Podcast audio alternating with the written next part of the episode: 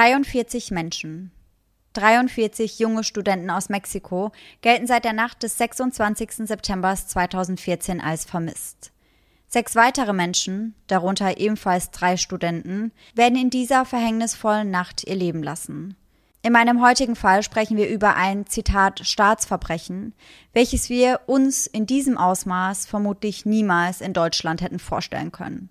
Und somit Hello an jeden True Crime Junkie, der heute wieder bei Eyes in the Dark eingeschaltet hat. Sarah und ich erzählen uns jeden Sonntag einen wahren Kriminalfall aus aller Welt und wechseln uns dabei immer ab. Und heute nehmen wir die erste Folge Remote aus Bali auf. Also Sarah aus Bali. Und das ist auf jeden Fall, ja, Laura ist einfach dazugekommen für die Folge. Manchmal muss ja. man auch einfach Opfer bringen. ja, und das ist auf jeden Fall sehr ungewohnt.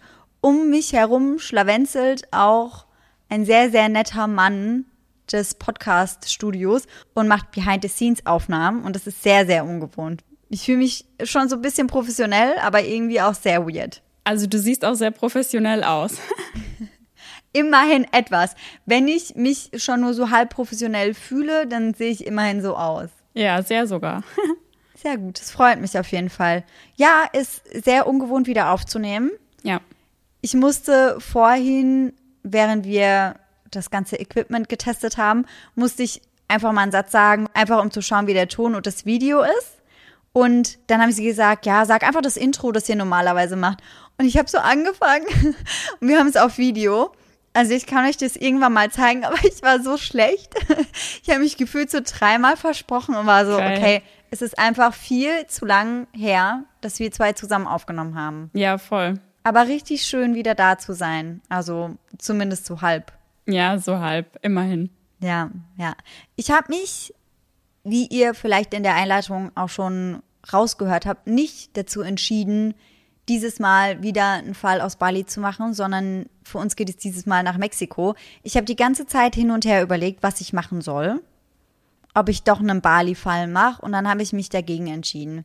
Laura fand das beim letzten Mal ja auch schon ein bisschen weird. und ich dachte, ich fütter das nicht weiter.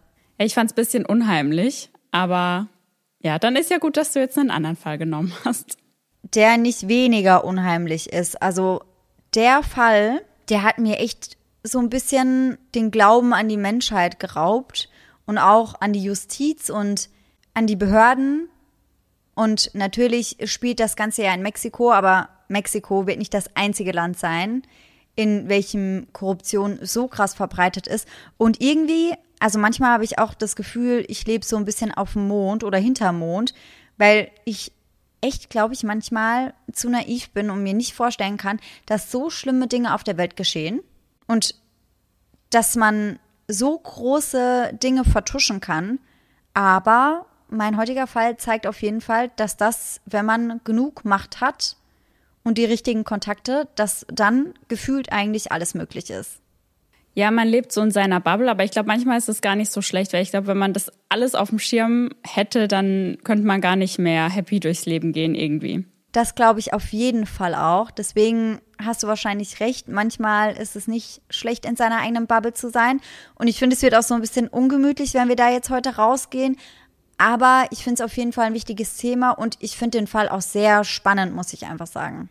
Ich bin sehr gespannt.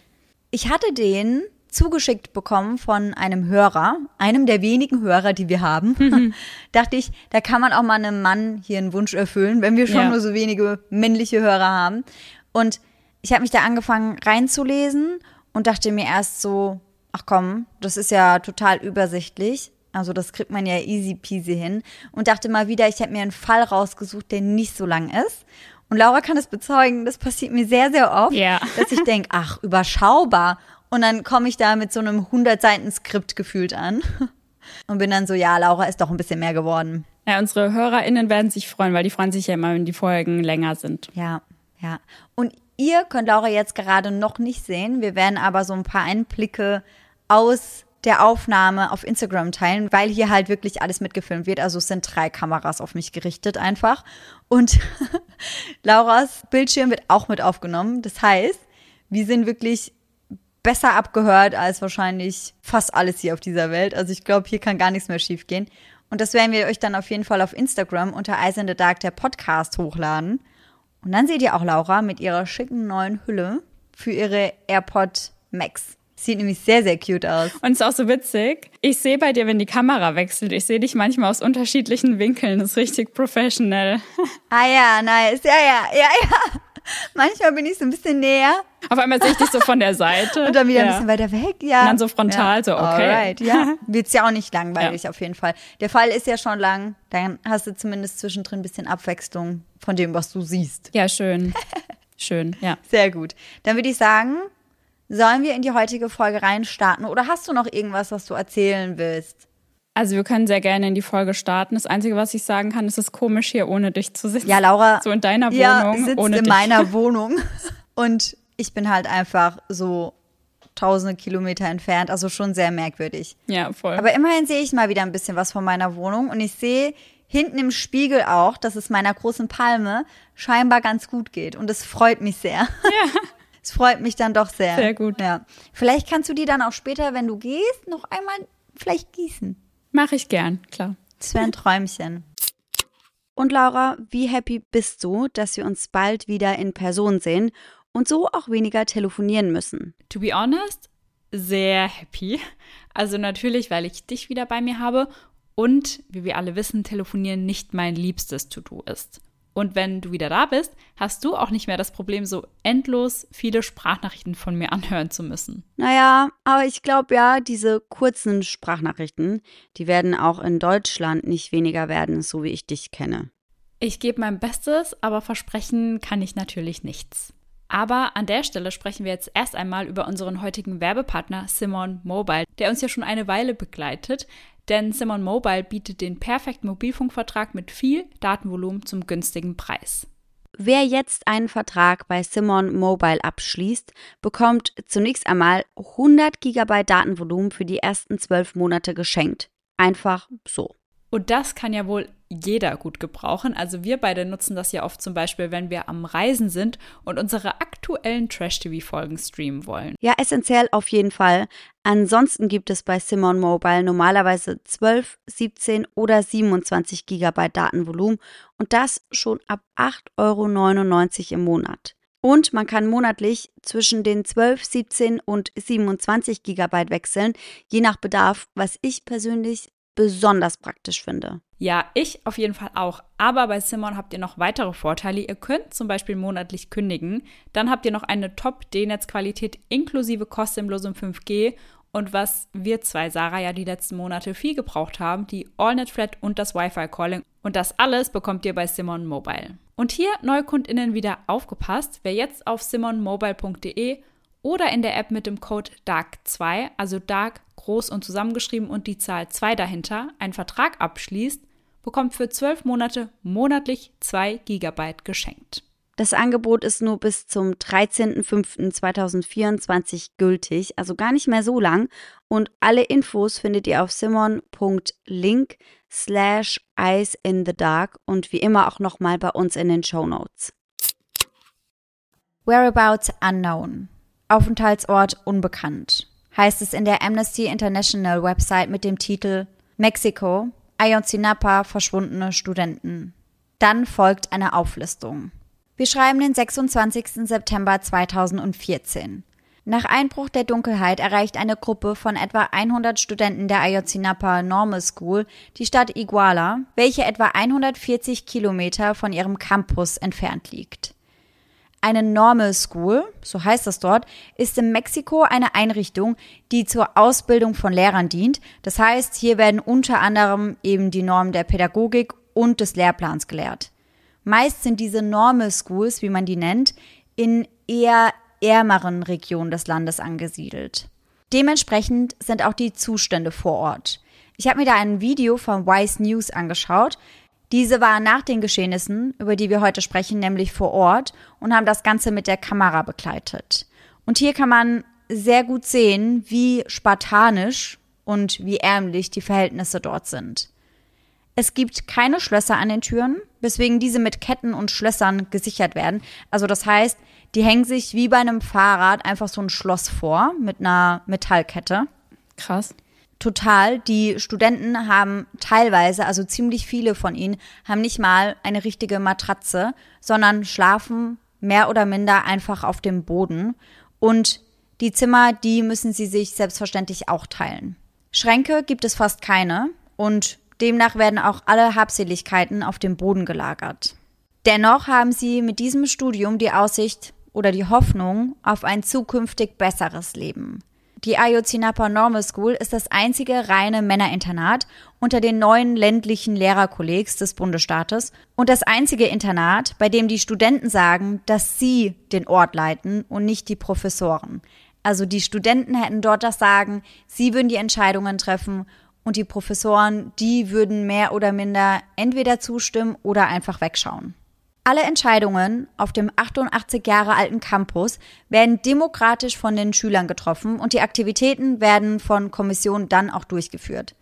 Das heißt, die Entscheidungsmacht der Studenten, die führt dazu, dass sie machen können, was sie wollen. Und deswegen kommt es dann eben auch genau zu dem Abend, von dem ich ganz am Anfang gesprochen habe, dem 26. September, wo sie dann von ihrem Campus aufbrechen, um in die Stadt Iguala zu reisen. Wie jedes Jahr, das ist mittlerweile Tradition, hatten die Studenten mehrere kommerzielle Busse beschlagnahmt. Das heißt, sie haben sich dieser Busse angeeignet, kann man schon sagen. Also sie haben diese Busse nicht offiziell gemietet, denn da die Schulen staatlich nicht unterstützt werden, hätten sie dafür auch gar nicht die finanziellen Mittel. Und ich war da am Anfang erstmal so, okay, irgendwie weird, aber ich habe dann ganz, ganz oft gelesen, dass das dort vor Ort wohl öfter so abläuft.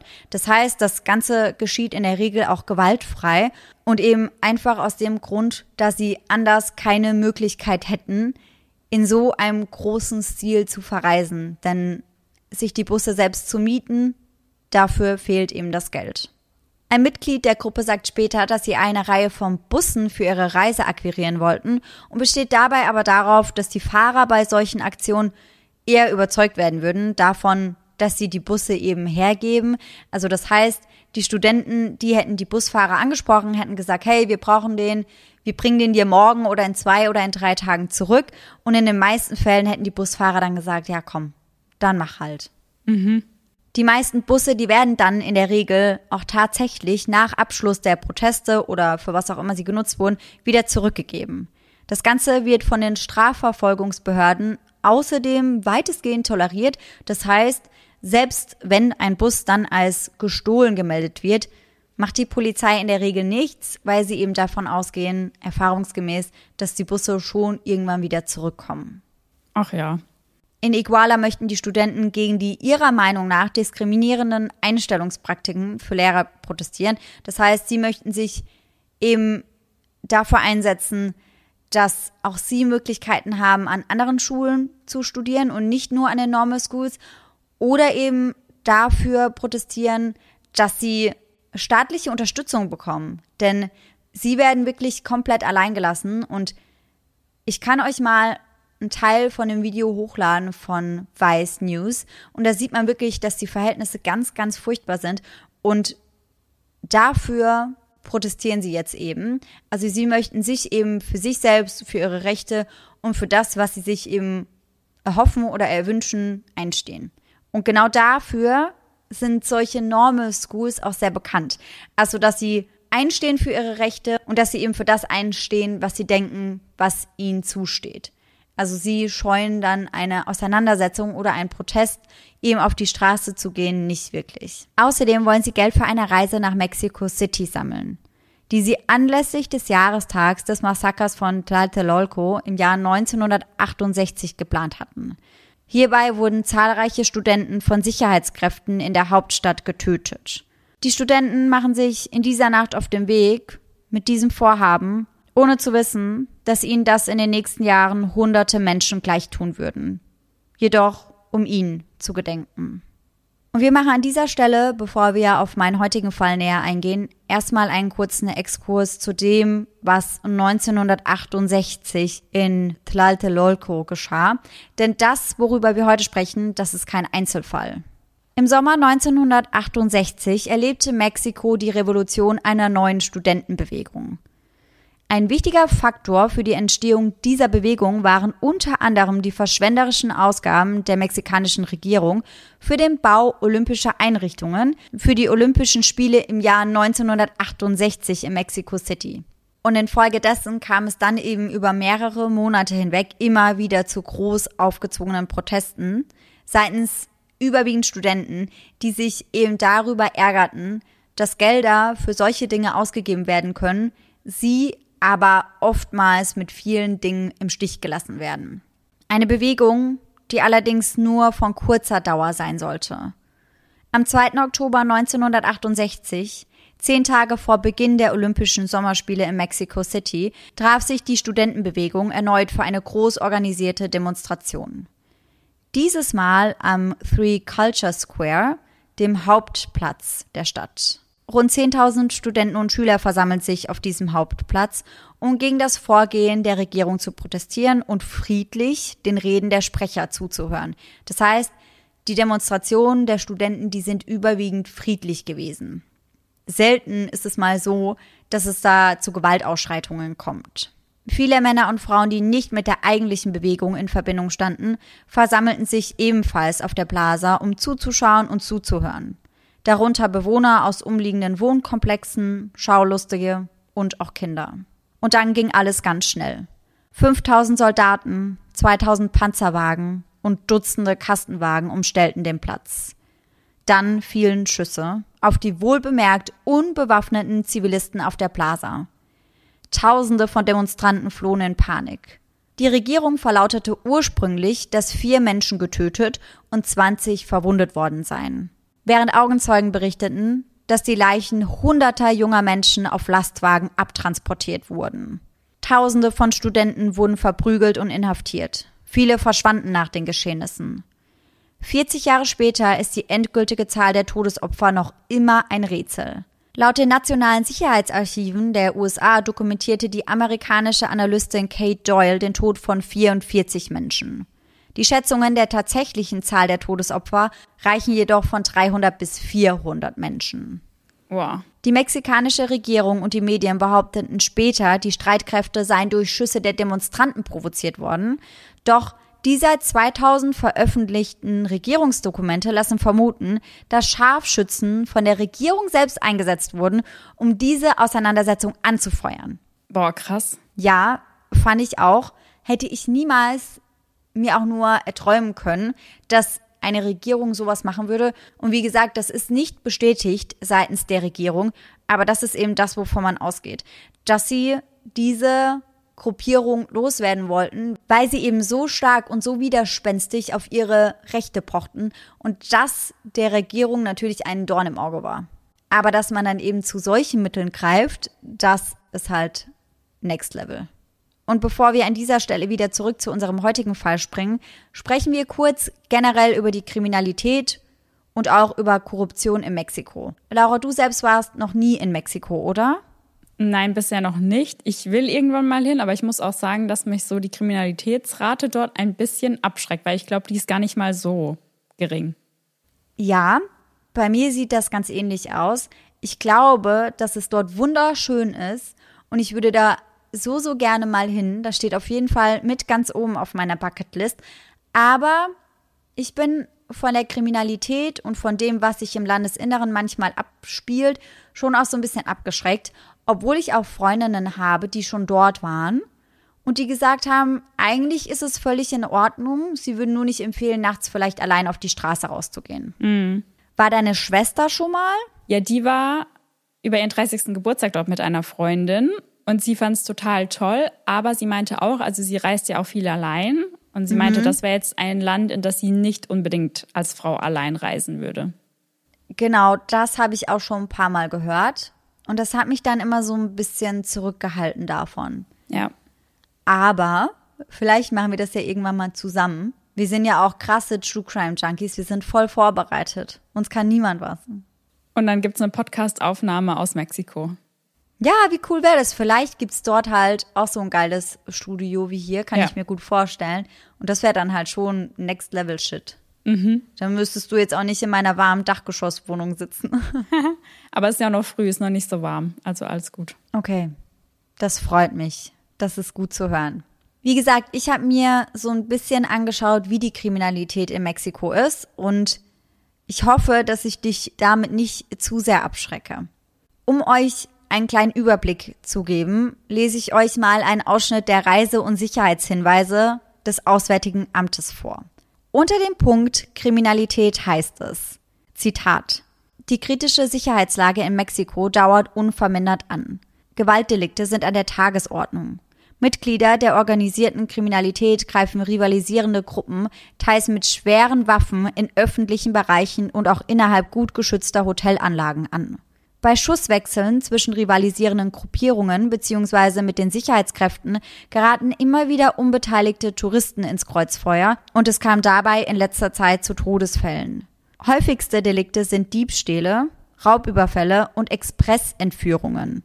Polizeikräfte oder uniformiertes Sicherheitspersonal bzw. Kriminelle, die sich als solche ausgeben, können grundsätzlich an Straftaten beteiligt sein.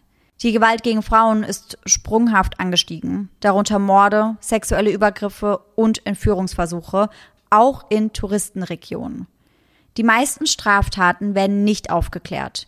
Schusswaffen sind weit verbreitet, ihr Einsatz erfolgt oft hemmungslos. Dies gilt auch bei Überfällen im stehenden Verkehr und in öffentlichen Bussen. Hier werden erfahrungsgemäß selbst verbale Entgegnungen brutal beantwortet. Zur innerpolitischen Lage, womit wir uns heute beschäftigen, heißt es, in Mexiko kommt es wiederholt zu bewaffneten Auseinandersetzungen zwischen Banden der organisierten Kriminalität oder mit staatlichen Sicherheitskräften. Auch in den an Mexico City angrenzenden Gemeinden nimmt die Zahl der Gewaltdelikte zu. Auch wohlhabende Stadtviertel der mexikanischen Großstädte sind immer wieder von gewalttätigen Vorfällen mit teils erheblichen Beeinträchtigungen oder Verletzungen von Anwohnern betroffen. Bei Auseinandersetzungen zwischen rivalisierenden Banden der organisierten Kriminalität werden Gegner brutal ermordet, auf Unbeteiligte wird keine Rücksicht genommen. Insoweit bieten auch öffentliche, unfrequentierte Orte nicht immer Sicherheit. Ein weiteres Problem ist die Korruption in Mexiko. In der Politik, Verwaltung und im Justizwesen des Landes ist Korruption nämlich weit verbreitet. Die private Organisation Deutsche Menschenrechtskoordination Mexiko spricht von einer strukturellen Gewalt, die sich in einem tödlichen Zusammenwirken von staatlichen Polizeikräften, dem Militär und der organisierten Kriminalität ausdrückt. Zu dieser Komplizenschaft gehören auch korrupte Lokalpolitiker sowie Teile der Justiz. Und genau das führt unter anderem dazu, dass Straftaten kaum verfolgt werden. Die Straflosigkeit in Mexiko liegt daher geschätzt bei, was denkst du denn, bei wie viel Prozent? Boah, gute Frage. Ich sage jetzt einfach mal bei 70 Prozent. Mm -mm. Die Straflosigkeit in Mexiko liegt daher geschätzt bei 98 Prozent. Oh mein Gott, okay, also ich will vielleicht doch nicht mehr so zeitnah nach Mexiko reisen. Das habe ich mir auch gedacht und dann dachte ich mir, naja, also wenn mir was geschieht, ob es dann aufgeklärt wird oder nicht, da kommt es dann vielleicht auch nicht mehr drauf an. Naja, für die Hinterbliebenen schon. Aber ich finde eine Aufklärungsquote von zwei Prozent extrem. Ja, weil ich glaube, wenn du es mit Deutschland vergleichst, da sind ja, da ist ja die Mordaufklärungsrate, ich glaube, bei über 90 Prozent mhm. oder so. Also mhm. schon ein Riesenunterschied, ja. Definitiv. Die Überschrift eines Artikels der Süddeutschen Zeitung lautet Im Staat der Straflosigkeit. Hierin wird über die Willkür der Soldaten und Polizisten geschrieben und darüber, dass die Aufklärungsquote eben gegen Null tendiert. Und den Fall den musste ich mit reinnehmen, weil ich habe diesen gelesen und war so schockiert und so betroffen, dass ich dachte, ich möchte dir das hier in dem Podcast erzählen, weil ich mir das gar nicht vorstellen konnte, dass sowas überhaupt passiert. Die Süddeutsche schreibt nämlich in diesem Artikel unter anderem über einen Fall, der auf einer Landstraße nahe einer nordmexikanischen Grenzstadt stattgefunden hat. Auf dieser Straße fuhr am Morgen des 25. März 2018 ein Auto, in dem ein junges Ehepaar mit seinen drei Töchtern saß. Die Familie war auf dem Heimweg, kam aber nie an. Gegen 2.20 Uhr begann eine Spezialeinheit der mexikanischen Marine, das Auto von einem Hubschrauber aus zu beschießen. Die Mutter, die gerade einmal 28 Jahre alt war, sowie zwei der Mädchen, vier und sechs Jahre alt, waren sofort tot. Nachdem die Armee die Attacke zunächst geleugnet hatte, räumte sie zwei Wochen später ihre Verantwortung für den Vorfall ein, in den umstandsbedingt, so schreiben sie, ein Zivilfahrzeug verwickelt worden sei. Bedeutet, es handelt sich um einen Kollateralschaden im Krieg gegen die Drogen, ein Irrtum eben, Fall erledigt. Und damit ist der Fall auch wirklich erledigt. Das heißt, dieser Geschichte wird nicht weiter nachgegangen.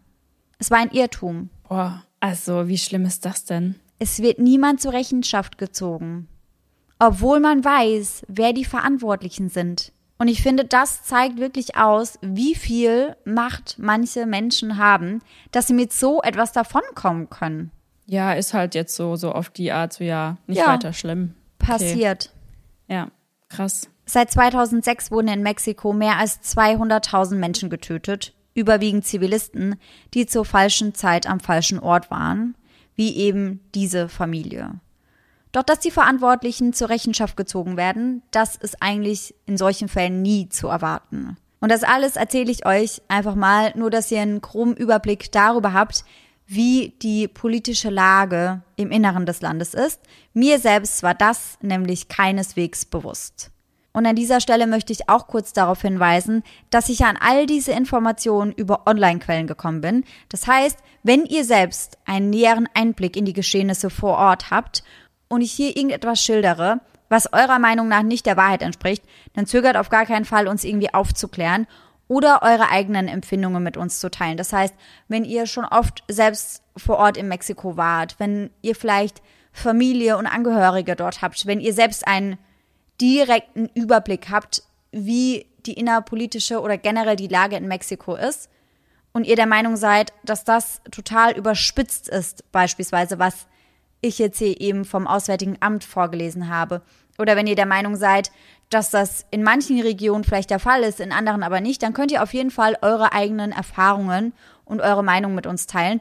Denn ich möchte hier auf gar keinen Fall irgendetwas so hinstellen, wie es vielleicht gar nicht ist. Und ich kann mich da halt eben nur auf die Quellen verlassen, weil ich selbst halt zu weit weg vom Geschehen bin. Und nun geht es zurück zu unserem heutigen Fall den Studenten der Ayotzinapa Normal School. Die Studenten und Professoren der Hochschule sind überwiegend Vertreter des linken Aktivismus und nehmen daher regelmäßig an Protesten teil. Aus diesem Grund rechnet an diesem Tag auch niemand mit dem, was sie erwarten würde. Die Studenten waren zunächst einmal mit zwei Bussen angereist und hatten unterwegs noch einen dritten friedlich übernommen. Ihr Plan sah es vor, weitere Busse für eine bevorstehende Demonstration in Mexico City auszuleihen. Gegen 21 Uhr des 26. September, einem Freitag, verlassen sie den Busbahnhof von Iguala in mittlerweile fünf Bussen. Nun macht sich die Karawane von Bussen auf den Weg zurück nach Ayotzinapa, wo sich ihre Hochschule und ihre Studentenwohnheime befinden. Ihr eigentliches Ziel, für welches sie an diesem Tag nach Iguala gekommen sind, das haben sie allerdings nicht erreicht. Das heißt, sie brechen diese Demonstration mehr oder minder ab. Denn die Staats- und Bundesbehörden, die haben die Hauptstraßen, die eben dorthin geführt haben, blockiert. Das heißt, sie haben die Studenten davon abgehalten, eben dahin zu kommen, wohin sie wollten. Also wieder ab nach Hause. Doch auch dazu wird es nicht kommen. Im Laufe der Nacht überfallen die Stadtpolizei und einige unidentifizierte bewaffnete Männer vier der Busse. Drei der Busse werden hierbei auf der Juan Alvarez Straße, einer belebten Hauptstraße, von der Polizei abgefangen. Dann fallen Schüsse. Wahllos hält die Polizei auf die drei Busse und drückt ab. Wieder und wieder. Ernesto Guerrero, einer der Überlebenden, spricht später in einem Interview über das, was aus seiner Sicht geschehen ist. Sie fingen den dritten Bus ab in dem ich saß, und eröffneten sofort das Feuer. Wir fingen an, uns mit Steinen zu verteidigen, denn das war alles, was wir irgendwie auftreiben konnten, und wir schrien immer wieder Warum schießt ihr auf uns? Wir sind unbewaffnet. Die einzige visuelle Aufzeichnung des Angriffs ist ein Video, Das heißt, einer der Studenten, der hat den ganzen Angriff mitgefilmt und ich habe mir dieses Video auch teilweise angeschaut, aber ich würde das auf gar keinen Fall empfehlen, denn das ist wirklich nicht leicht wegzustecken. Auf dem Video kann man die Studenten immer wieder schreien hören. Wir haben keine Waffen, Sir. Während er die Polizei filmt, kann man ihn auch sagen hören, ich filme dich, du Arschloch. Zielt weiter, zeigt allen, wie ihr auf Studenten zielt. Später sagt Ernesto, sie haben uns in die Enge getrieben. Mit der Polizei vor uns und den Streifenwagen hinter uns fingen sie an, auf uns zu schießen. Auf dem Videomaterial hört man dann ein Hey, ihr habt meinen Freund getötet. Ihr habt einen von uns getötet. Bei dem jungen Mann handelt es sich um Aldo Gutierrez, ein Freund von Ernesto. Ihn trifft eine Kugel im Kopf. Er geht sofort zu Boden, doch er stirbt nicht. Er bleibt regungslos liegen, wartet auf einen Krankenwagen oder auf Hilfe. Doch diese bleibt aus. Stundenlang wird sein Todeskampf auf dem heißen Asphalt andauern. Stundenlang wird er dort blutend liegen, bis er den Kampf um sein Leben schließlich verliert. Diese erste Konfrontation endet damit, dass die Polizei einige Studenten aus einem der Busse zerrt. Sie ziehen ihn etwas über die Gesichter, schmeißen sie auf den Bordstein und dann wird ausgesucht. Ein Polizeibeamter pickt sich die Männer raus, die mit ihm kommen sollen. Diese werden dann in die Polizeifahrzeuge manövriert und weggebracht. Doch bevor wir zu dem kommen, was vermutlich mit diesen Studenten geschah, sprechen wir über die weiteren Polizeiangriffe auf die Studentenbusse, die sich nur wenige Stunden später wiederholten. Stunden später, gegen Mitternacht, kommt es zu einem zweiten Angriff. Einige Studenten aus den anderen Bussen sind bereits am Tatort eingetroffen, um erste Hilfe zu leisten. Auch Reporter der Lokalpresse und Menschenrechtsaktivisten sind mittlerweile vor Ort anwesend. Dann kommt es erneut zu Schüssen, dieses Mal von den nicht identifizierbaren Personen, über die ich ganz am Anfang gesprochen habe, die im Vorbeifahren einfach nur aus einem schwarzen Pickup-Truck rausschießen.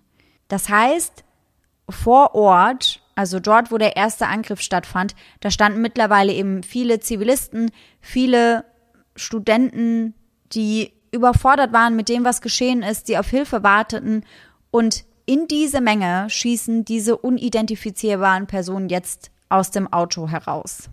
Ein weiterer Student wird im Kugelhagel getroffen, geht zu Boden und bleibt regungslos liegen.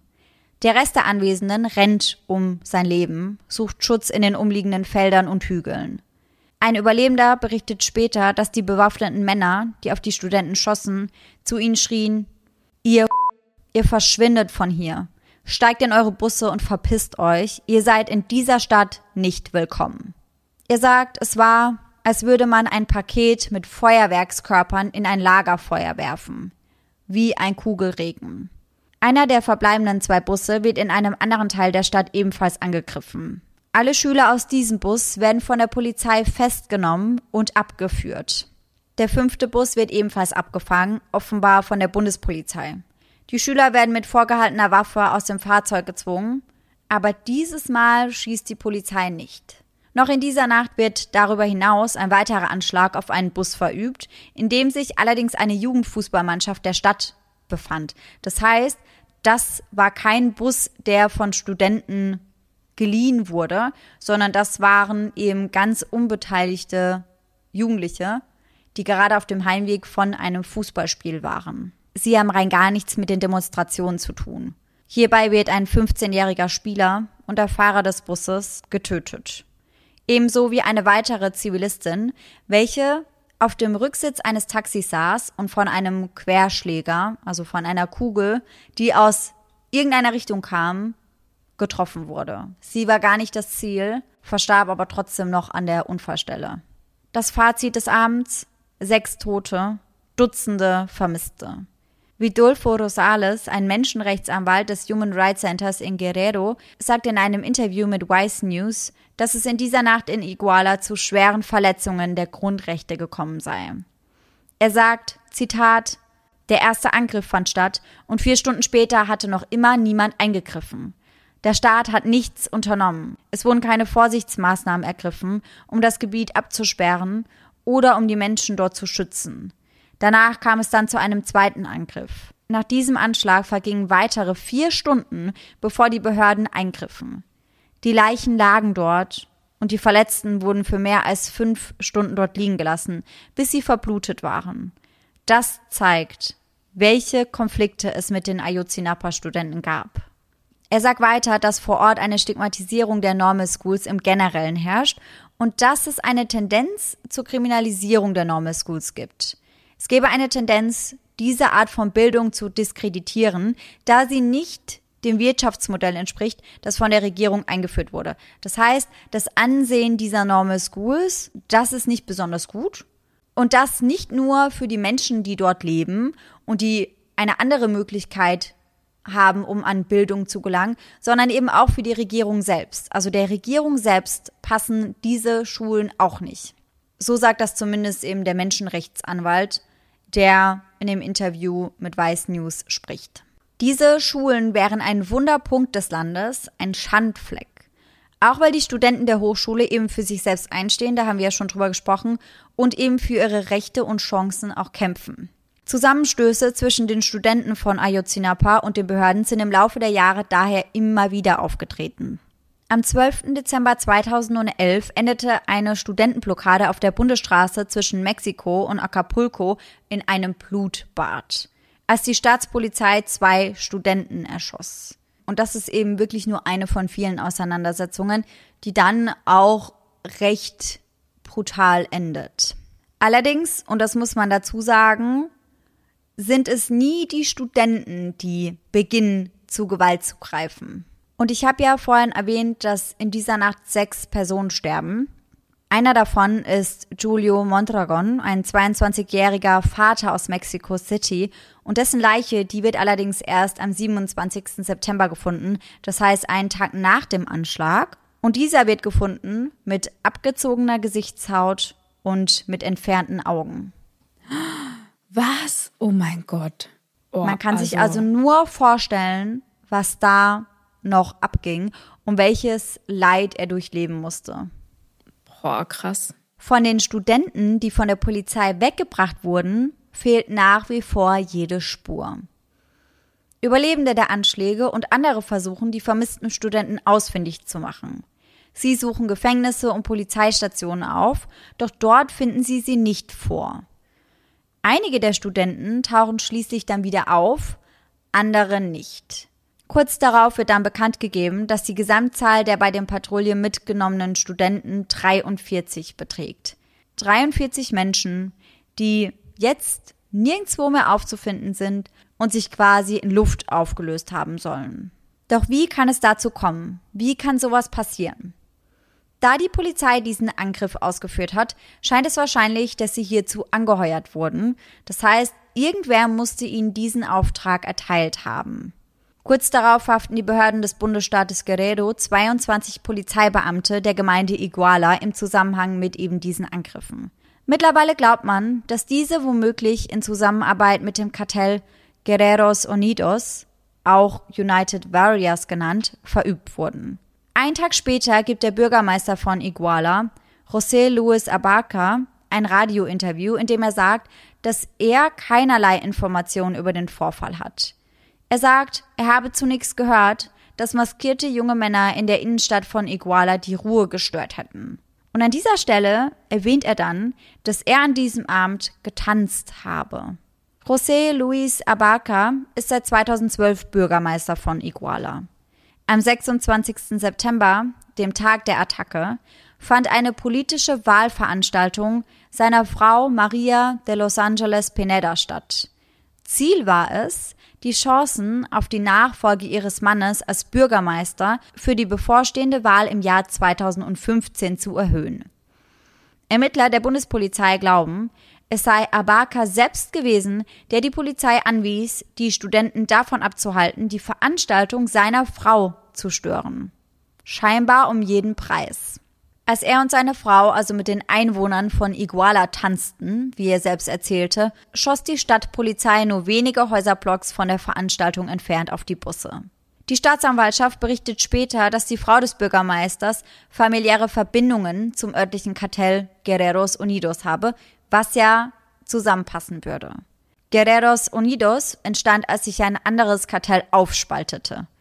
Und sie sind eben an der Marihuana- und Mohnproduktion in Guerrero beteiligt und recht groß und recht mächtig. Nach Angaben vom Bundesbeamten sei die Frau des Bürgermeisters die Kontaktperson des Kartells Guerreros Unidos innerhalb der Stadtverwaltung von Iguala und auch diejenige, die der Polizei die Drogengelder eben von diesem Kartell zukommen lassen würde.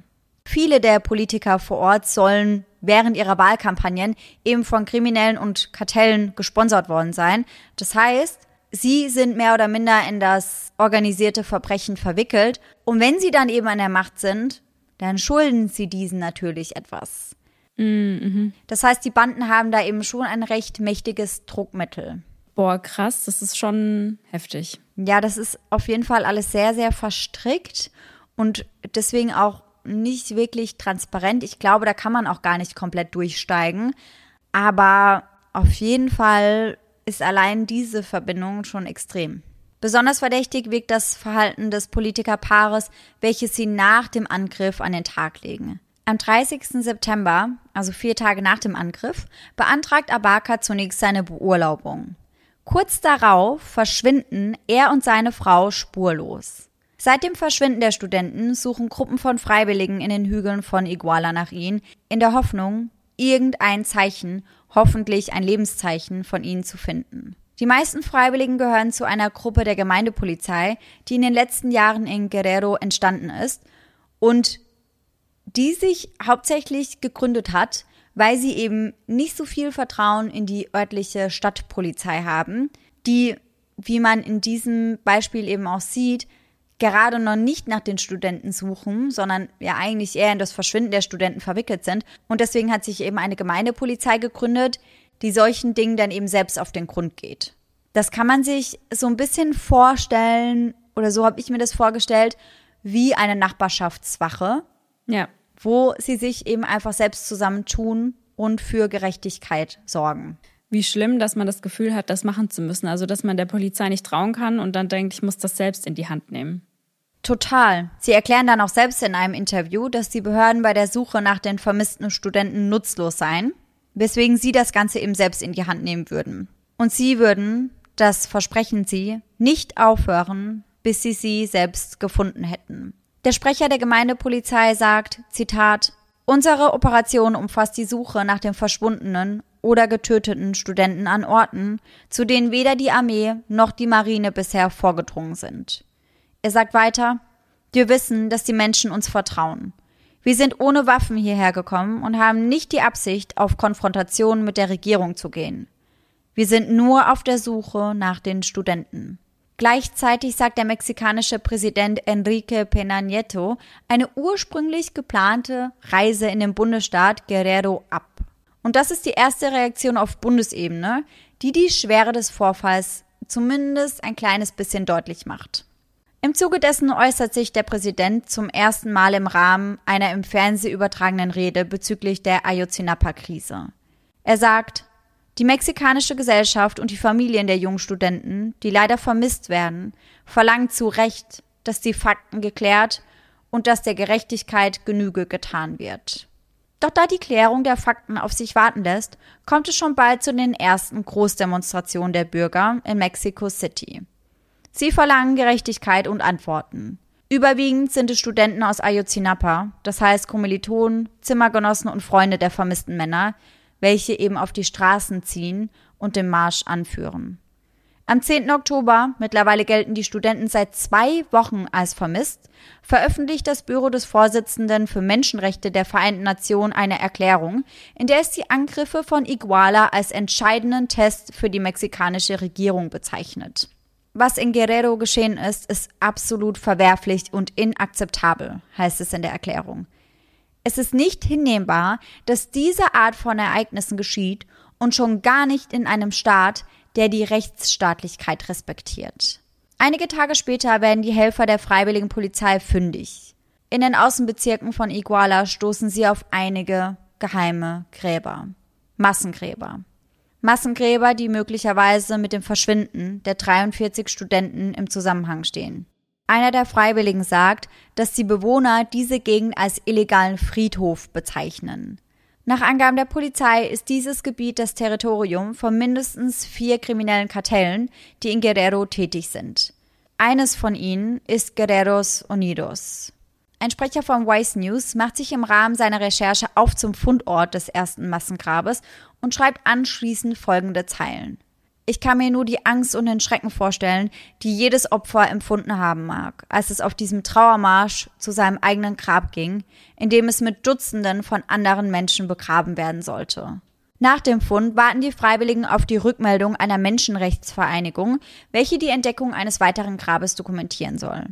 Während diese Männer schon seit einiger Zeit freiwillig nach Spuren der Opfer suchen, beginnt die mexikanische Regierung nun endlich sich einzuschalten. Immer wieder finden die Freiwilligen Massengräber in den Hügeln.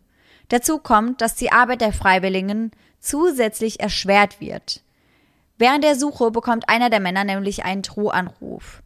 Die Person am anderen Ende der Leitung sagt, dass er den Auftrag bekommen hätte, all die unschuldigen Menschen zu töten. Er sagt weiter, dass die freiwilligen Helfer abhauen sollen, sonst würden sie sie fertig machen. Die freiwilligen Helfer werden also beobachtet. Sie sind nicht allein in den Hügeln. Und das bedeutet für diese zunächst einmal Rückzug. Rosales vom Human Rights Center sagt später, es mangelt offensichtlich an Professionalität seitens der staatlichen Behörden, vor allem wenn es um die Identifizierung der aufgefundenen Leichen geht. Die Suche war unzureichend, die Ausgrabung und die Identifizierung völlig chaotisch. Die Angehörigen und die Studenten haben um die Involvierung eines externen Teams gebeten, das argentinische Forensikteam, um ganz genau zu sein. Und dieses Team, kurz EAAF, spezialisiert auf forensische Anthropologie, wurde unter anderem zur Untersuchung von Massakern in El Salvador, im Kongo, in Bosnien und in Kolumbien hinzugezogen und erfreut sich eines recht guten Ansehens. Also Just ist eben ein Team, auf welches die Bewohner vertrauen würden. Sonst, das sagen die Eltern der vermissten Studenten selbst, würden sie niemandem vertrauen können. Am 22. Oktober demonstrieren diese zusammen mit Kommilitonen ihrer Kinder in Iguala. Es ist das erste Mal, dass sie gemeinsam an den Ort des Verbrechens zurückkehren. Obwohl sie friedlich demonstrieren und nur für ihre Rechte einstehen, sich für ihre Kinder, für ihre Mitschüler oder für ihre Freunde einsetzen, eskaliert die Situation Stunden später dennoch. Nachdem die Truppe Iguala wieder verlassen hat, plündern Dutzende maskierte Männer den Stadtpalast von Iguala und setzen diesen später sogar in Brand. Die Identität der Männer, die bleibt ungewiss, doch es waren mit Sicherheit, so sagen sie selbst, keine Studenten oder Eltern der vermissten Studenten.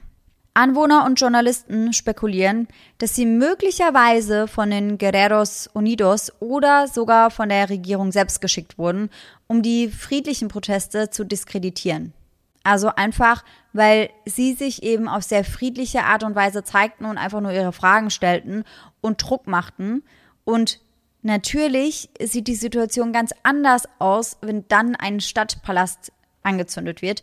Und um das eben anders hinzustellen, glauben viele, dass die Regierung eben erneut zu solchen Mitteln gegriffen hat, was ja nicht unbedingt, wahrscheinlich nicht unbedingt das erste Mal war. Nach einer Stunde der Plünderung trifft schließlich die Bundespolizei ein. Zu diesem Zeitpunkt sind die maskierten Männer bereits mit Fernsehern und Mobiltelefonen über alle Berge. Solche gewaltvolle Demonstrationen und Ausschreitungen seitens Unbekannter würden in den nächsten Wochen regelmäßig auftreten. Inklusive Geiselnahmen von Staatsbediensteten und Zivilisten und dem Inbrandstecken von staatlichen Gebäuden oder auch von Autos. Das heißt, die Proteste, die werden schon gewalttätiger. Wie gesagt, man weiß aber nicht genau, wer eben dafür verantwortlich ist. Mitte Oktober kommt es dann sogar so weit, dass der Sitz der Landesregierung in Guerreros Hauptstadt gestürmt wird. Während sich all das weiter abspielt, dauert es noch eine Weile, bis sich die Ergebnisse der Forensik blicken lassen. Die Identifizierung der gefundenen Massengräberleichen lässt Tage bzw. Wochen lang auf sich warten. Der Gouverneur gibt erst am 11. Oktober bekannt, dass zumindest einige der Leichen, die in den ersten Massengräbern entdeckt wurden, nicht zu den vermissten Studenten gehören. Diese Gewissheit bedeutet einerseits ein Aufatmen, andererseits auch weiter andauernde und quälende Ungewissheit für die Hinterbliebenen. Dies lenkt die Aufmerksamkeit auf die Tatsache, dass es in ganz Guerrero geheime Gräber gibt, die mit der Gewalt des Drogenkriegs in Verbindung stehen. Weiterhin führt dies dazu, dass die Demonstranten den Rücktritt des Gouverneurs fordern. Sie machen ihn nämlich unter anderem für die mangelnde Regierungsführung und die Rechtsstaatlichkeit in Guerrero verantwortlich. Und obwohl Präsident Pena Nieto sagt, dass die Lösung des Falles eine Priorität des mexikanischen Staates sei, bleiben sie weiterhin ahnungslos und bringen kein Funkenlicht ins Dunkle. Und damit, das kannst du dir wahrscheinlich vorstellen, steigt der Druck immer mehr und mehr. Vielleicht auch deswegen und um den Versprechungen des Präsidenten Gewicht zu verleihen, wird Cidronio Salgado, der mutmaßliche Anführer des Kartells Guerreros Unidos, bereits am darauffolgenden Tag in Gewahrsam genommen. Doch auch das führt nicht zu einer Beruhigung der Lage. Denn auch das führt nicht zu Antworten. Noch immer gelten die Männer als vermisst, noch immer kommen die Schuldigen straffrei davon. Der Gouverneur von Guerrero tritt aus diesem Grund unter dem wachsenden Druck der Demonstrationen in seinem Bundesstaat und später dann auch in ganz Mexiko zurück. Er ist der Situation nicht gewachsen, hofft hierdurch auf eine Milderung der Auswirkungen. Doch das reicht den Eltern noch lange nicht. Sie wollen ihre Jungs zurück, und zwar lebendig. Frustrierter denn je zuvor reisen Dutzende Eltern und Familienmitglieder der vermissten Studenten am 29. Oktober, gestapelt in Bussen, zur Präsidentenresidenz in Mexico City, um den Präsidenten höchstpersönlich zu treffen. Die Presse wird von diesem Zusammenkommen ausgeschlossen, doch einer der Eltern filmt mit seinem Handy mit, was sich eben in diesem Raum abspielt. Fünf geschlagene Stunden lang dauert dieses Treffen, endet für die Eltern jedoch genauso ergebnislos wie die bisherigen Äußerungen seitens der Regierung. Das heißt, auch hier gibt es keine wirklichen Antworten. Die Eltern weigern sich jedoch, die Präsidentenresidenz wieder zu verlassen, bis Nieto schließlich ein Dokument unterzeichnet, in dem die Regierung verspricht, die Studenten lebend und nicht als menschliche Überreste zu suchen. Weil das Gefühl hatten die Eltern die ganze Zeit, dass sie eigentlich nur noch nach den Leichen der Kinder suchen und deswegen eben auch nicht mehr diesen Druck haben, schnell voranzuschreiten. Aber er soll nun eben unterschreiben, dass er sie mit dem Hintergedanken suchen würde, dass diese vielleicht noch am Leben sind und dass diese eben Hilfe brauchen. Weil sie sie lebendig entführt haben, wollen wir sie auch lebendig zurück, rufen sie wieder und wieder im Chor. Doch die Zeit vergeht weiterhin wie im Flug, ohne neue Erkenntnisse mit sich zu bringen. 4. November 2014, 39 Tage später in einem heruntergekommenen Haus in einem armen Viertel von Mexico City. Sowohl der flüchtige Bürgermeister von Iguala, Abarca, als auch seine Frau Pineda werden von Polizisten endlich festgenommen. Die beiden sind ja kurz nach den Angriffen untergetaucht und abgehauen und nun, fast 40 Tage später, werden sie dann endlich aufgegriffen. Abaka gesteht später, dass er es leid ist, sich zu verstecken und dass der Druck für ihn ohnehin zu groß war. Seine Frau hingegen zeigt ihre Verachtung für die Strafverfolgungsbehörden. Inwiefern sie die zeigt, das weiß ich nicht. Das war ein Zitat aus einem Artikel, den ich gelesen habe. Aber hier wurde gesagt, dass sie ganz deutlich zeigen würde, wie sehr sie die Beamten dafür verachtet, dass sie sie eben festnehmen. Die Verhaftung, so glauben die Ermittler, bringt sie zwar der Lösung des Falls näher, doch für die hinterbliebenen Studenten und die Eltern der Verschwundenen wirkt die Suche nach ihnen zunehmend hoffnungslos. Ihre Gefühle reichen von Wut und Ärger über Traurigkeit bis hin zu Verzweiflung. Doch auch der Rest der Welt schaltet sich ab einem gewissen Punkt ein. Auf einer Pressekonferenz in Mexico City bezeichnet der Direktor des Human Rights Watch von Amerika den Ayotzinapa-Fall als die schlimmste Menschenrechtskrise in Mexiko seit dem Massaker von 1968. Zu diesem Zeitpunkt sind mittlerweile rund 10.000 Bundesbeamte an den Untersuchungen beteiligt. Auf der Grundlage von Verhören, unter anderem mit vermeintlichen Mitgliedern der Guerreros Unidos, richten die Behörden ihre Aufmerksamkeit dann auf eine Mülldeponie am Rande einer Stadt namens Cocola. Diese liegt etwa 22 Kilometer von Iguala entfernt. Bald erklärt der Generalstaatsanwalt Jesus Karam auf einer vollbesetzten Pressekonferenz, dass die Ermittlungen der Regierung zu dem Schluss gekommen sind, dass der Angriff auf die Studenten von Mitgliedern der Drogenbande Guerreros Unidos ausgelöst wurde. Diese Männer sollen die letzten gewesen sein, die die 43 vermissten Studenten lebend gesehen haben. Weiter hätten zwei Kartellmitglieder ausgesagt, dass die Polizei von Iguala mit der Polizei der Nachbarstadt Cocola zusammengearbeitet habe und dass diese die festgenommenen Studenten dann an Mitglieder der Guerreros Unidos übergeben hätten. Das heißt, in diesem Fall hätte die Bundespolizei mit dem Kartell zusammengearbeitet und die Polizei hätte dem Kartell die Studenten übergeben und das Kartell hätte sich dann letztendlich um die Drecksarbeit gekümmert.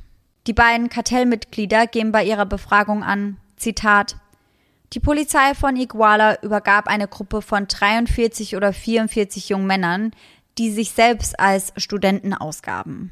Der Generalstaatsanwalt sagt weiter, dass die vermissten Studenten in Bands, höchstwahrscheinlich von Mitgliedern des Kartells, bis hin zu der eben genannten Mülldeponie gebracht wurden. Diese befindet sich übrigens in einer Schlucht, die recht gut geschützt und daher nur sehr schwer einsehbar ist. Um sie zu betreten, muss man außerdem ein Schleusentor mit einem vorgehängten Schloss öffnen, was bedeutet, dass dort nicht jeder einfach so reinkommt. Bevor der Generalstaatsanwalt die neuen Ermittlungsergebnisse im Rahmen der Pressekonferenz mit der Öffentlichkeit teilt, versammelt er sich erst einmal mit den Eltern der Studenten in einer großen Flugzeughalle. Auch diese Zusammenkunft schließt die Presse wieder aus. Es liegt jedoch ein Handyvideo vor, welches wieder mal ein Elternteil einer der vermissten Studenten, mitgefilmt hatte. Auf diesen hört man, wie der Generalstaatsanwalt sagt, ich habe drei Personen verhaftet. Drei Männer, die die Studenten von der örtlichen Polizei übernommen haben. Die Informationen, die sie mir gegeben haben, sind jedoch leider sehr schlecht. Sie sagen, dass sie die Studenten übernommen hätten und diese dann in Lastwagen verladen hätten. Sie haben sie verhört und befragt und dann hätten sie sie getötet und in die Schlucht geworfen. Dann gingen sie selbst hinunter und legten an besagter Stelle ein großes Feuer. Ein Feuer, das 15 Stunden lang loderte und in welchem sie die Leichen der Studenten verbrannten. Die Überreste dieser wurden später eingesammelt, in Plastiksäcke verpackt und in den Fluss bei der San Juan Brücke geworfen. Während der öffentlichen Pressekonferenz schildert einer der Häftlinge selbst das Vorgehen in jener Nacht. Wir begannen, Steine im Kreis auszulegen. Auf die Steine haben wir Gummireifen gelegt. Auf die Reifen legten wir Feuerholz. Wir legten die Leiche wie auf einer Grillplatte aus. Dann legten wir die anderen in die entgegengesetzte Richtung. Sie tränkten alle Leichen in Diesel und Benzin, und dann wurden sie von beiden Seiten angezündet. Einige entsorgte Überreste können später von Kriminaltechnikern in der Nähe des mutmaßlichen Tatorts geborgen werden. Doch Mexiko habe nicht die Kapazitäten, die Überreste zu analysieren. Sie würden aber eine Auswahl an ein Speziallabor in Innsbruck, also in Österreich, schicken, in der Hoffnung, dass die DNA noch extrahiert werden kann. Obwohl diese Version der Regierung plausibel klingt, poppen bald zahlreiche Artikel und sogar Verschwörungstheorien auf, die die Ermittlungsergebnisse in Frage stellen.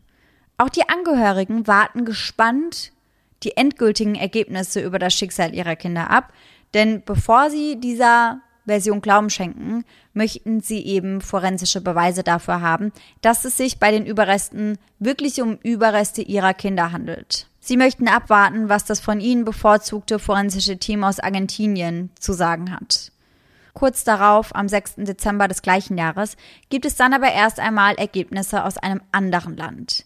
Hierfür beamen wir uns nach Innsbruck, Österreich. Seitens des dort ansässigen Labors wird den Eltern des 19-jährigen verschwundenen Studenten Alexander Mora mitgeteilt, dass unter den im Fluss gefundenen Überresten DNA-Spuren ihres Sohnes identifiziert werden konnten. Die Spezialisten konnten dies bestätigen, indem sie gefundene Knochenfragmente mit den A-Proben verglichen, die von seinem Vater und seinen Brüdern vorlagen. Einer von 43 noch 42 Studenten, die gefunden werden müssen. Der Generalstaatsanwalt sagt jedoch, die Identifizierung von Mora würde die offizielle Version, also dass die Studenten auf der Müllhalde von Kokula verbrannt wurden, bestätigen. Zeitnah geben dann auch die argentinischen Gerichtsmediziner eine Erklärung ab, in der sie die Gültigkeit der Identifizierung von Mora anerkennen. Das heißt, zwei Labors unabhängig voneinander sagen aus, dass die DNA-Spuren, die dort gefunden wurden, eben zu Alexander Mora gehören. Aber wie gesagt, hiermit fehlen eben noch immer 42 andere Personen. Kurz darauf geht dann die Information rum, dass der ehemalige Bürgermeister und seine Frau angeklagt wurden. Und das stimmt auch tatsächlich, die beiden werden wegen Mordes, organisierter Kriminalität und Verschleppung angeklagt. Ein Richter ordnet außerdem an, dass Pineda, also die Frau des Bürgermeisters, 40 Tage lang mindestens im Bundeshaft bleiben solle, um vorerst weitere Beweise gegen sie zu sammeln. Die Verbindungen zwischen Pineda und den Guerreros Unidos sind eindeutig. Die Brüder und Eltern von Pineda waren nämlich bekanntermaßen mit dem Kartell verbunden, welches bestand, bevor sich aus diesem dann eben die Guerreros Unidos bildete. Das heißt, sie hatten schon mit dem Kartell zuvor zu tun und daraus entstanden dann eben die Guerreros Unidos, weswegen man davon ausgeht, dass sie eben auch mit diesem Kartell weiterhin in Verbindung stehen. Ein von Wise News veröffentlichter Bericht, der sich auf Teile der Fallakte stützt, untersucht Anfang 2015 Aussagen von mutmaßlichen Mitgliedern des Kartells Guerreros Unidos, die sagen, dass sie glaubten, Mitglieder von Los Royos seien in der Nacht des 26. September unter den Studenten gewesen. Und diese, also Los Royos, das ist ein verfeindetes Kartell. Das heißt, es wäre einfach nur eine Verwechslung gewesen.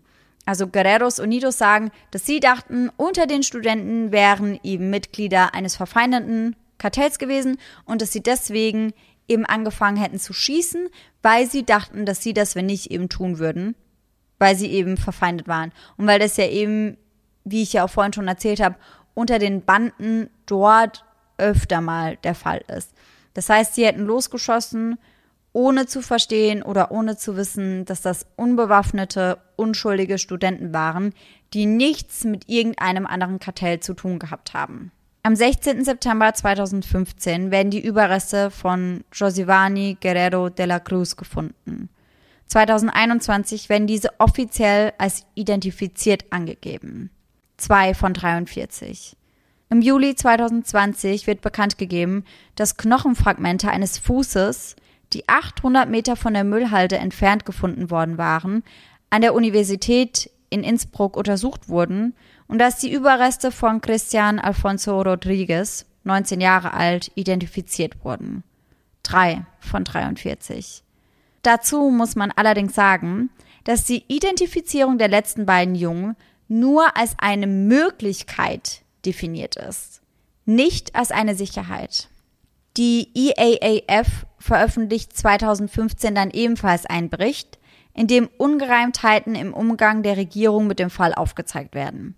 Unter anderem heißt es hier, dass einige der gefundenen Überreste vermutlich gar nicht zu den vermissten Studenten gehören. Das habe ich vorhin ja auch gesagt. Es wurden Massengräber gefunden und einige der Überreste, die eben in diesen Gräbern gefunden wurden, die gehörten ganz klar nicht zu den vermissten Studenten. Der Bericht des Teams enthält unter anderem Satellitenbilder, die zeigen, dass es seit 2010 zahlreiche Brände auf der Mülldeponie gegeben hat und dass sich dort eben deswegen aus diesen Gründen andere menschliche Überreste mit den Beweisen zu den vermissten Studenten vermischt haben könnten.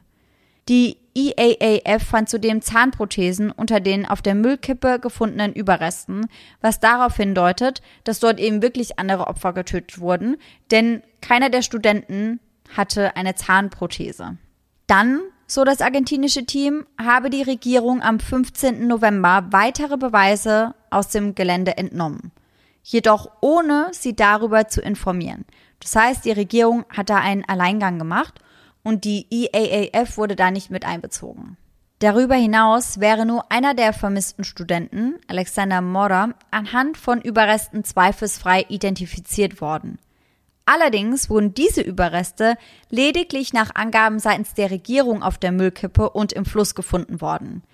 Die EAAF weist darauf hin, dass ihr Team nicht anwesend war, als das Knochenfragment von Mora angeblich gefunden wurde. Das heißt, die Regierung hat dieses Knochenfragment gefunden, auf der Mülldeponie angeblich hat dieses dann abgeglichen und es gehörte dann auch wirklich zu Mora. Aber ob es auf der Mülldeponie gefunden wurde, dafür gibt es eben keine Beweise. Das könnte ja von überall herkommen. Das könnte ja auch so gewesen sein, dass sie gesagt haben, es war von der Mülldeponie, um halt von dem Ort abzulenken, wo die Leichen eigentlich irgendwie vergraben wurden. Ganz genau. Oder vielleicht auch gar nicht mal unbedingt vergraben wurden, weil das kann ja auch nur ein Fragment sein von einer Person, die noch immer am Leben ist. Und die mm. vielleicht irgendwo festgehalten wird und gefoltert wird, weil das ist eben auch etwas, was viele Menschen glauben, dass gar nicht unbedingt alle der Studenten wirklich tot sind, sondern dass einige noch am Leben sind. Da gibt es auch Gründe für, warum sie das glauben. Also da gehen wir später nochmal so ein bisschen drauf ein. Allerdings sind das eben nur Spekulationen. Aber dieses Knochenfragment, das da entnommen wurde, ohne irgendwelche Zeugen, das sagt daher natürlich recht wenig über den Fundort aus. Ja, klar. Es sagt halt aus, es gehört zu Alexander Mora, aber es sagt halt nicht aus, wo wurde er gefunden und ist dieser Mann vielleicht noch am Leben? Oder ist er tot? Also das ist einfach nicht so aussagekräftig, wie das eben von Seiten der Regierung hingestellt wird.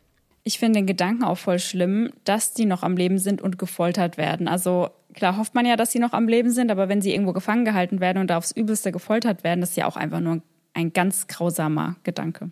Ja, total. Also ich muss auch ehrlich sagen, dass ich mittlerweile nicht mehr hoffe, dass sie am Leben sind. So hart sich das auch anhört, aber mittlerweile würden sie ja seit 2014 festgehalten werden. Und wenn man darüber nachdenkt, dass einer der Studenten mit abgezogener Gesichtshaut und entfernten Augen gefunden wurde, dann will ich mir gar nicht vorstellen, zu was diese Männer noch imstande sind.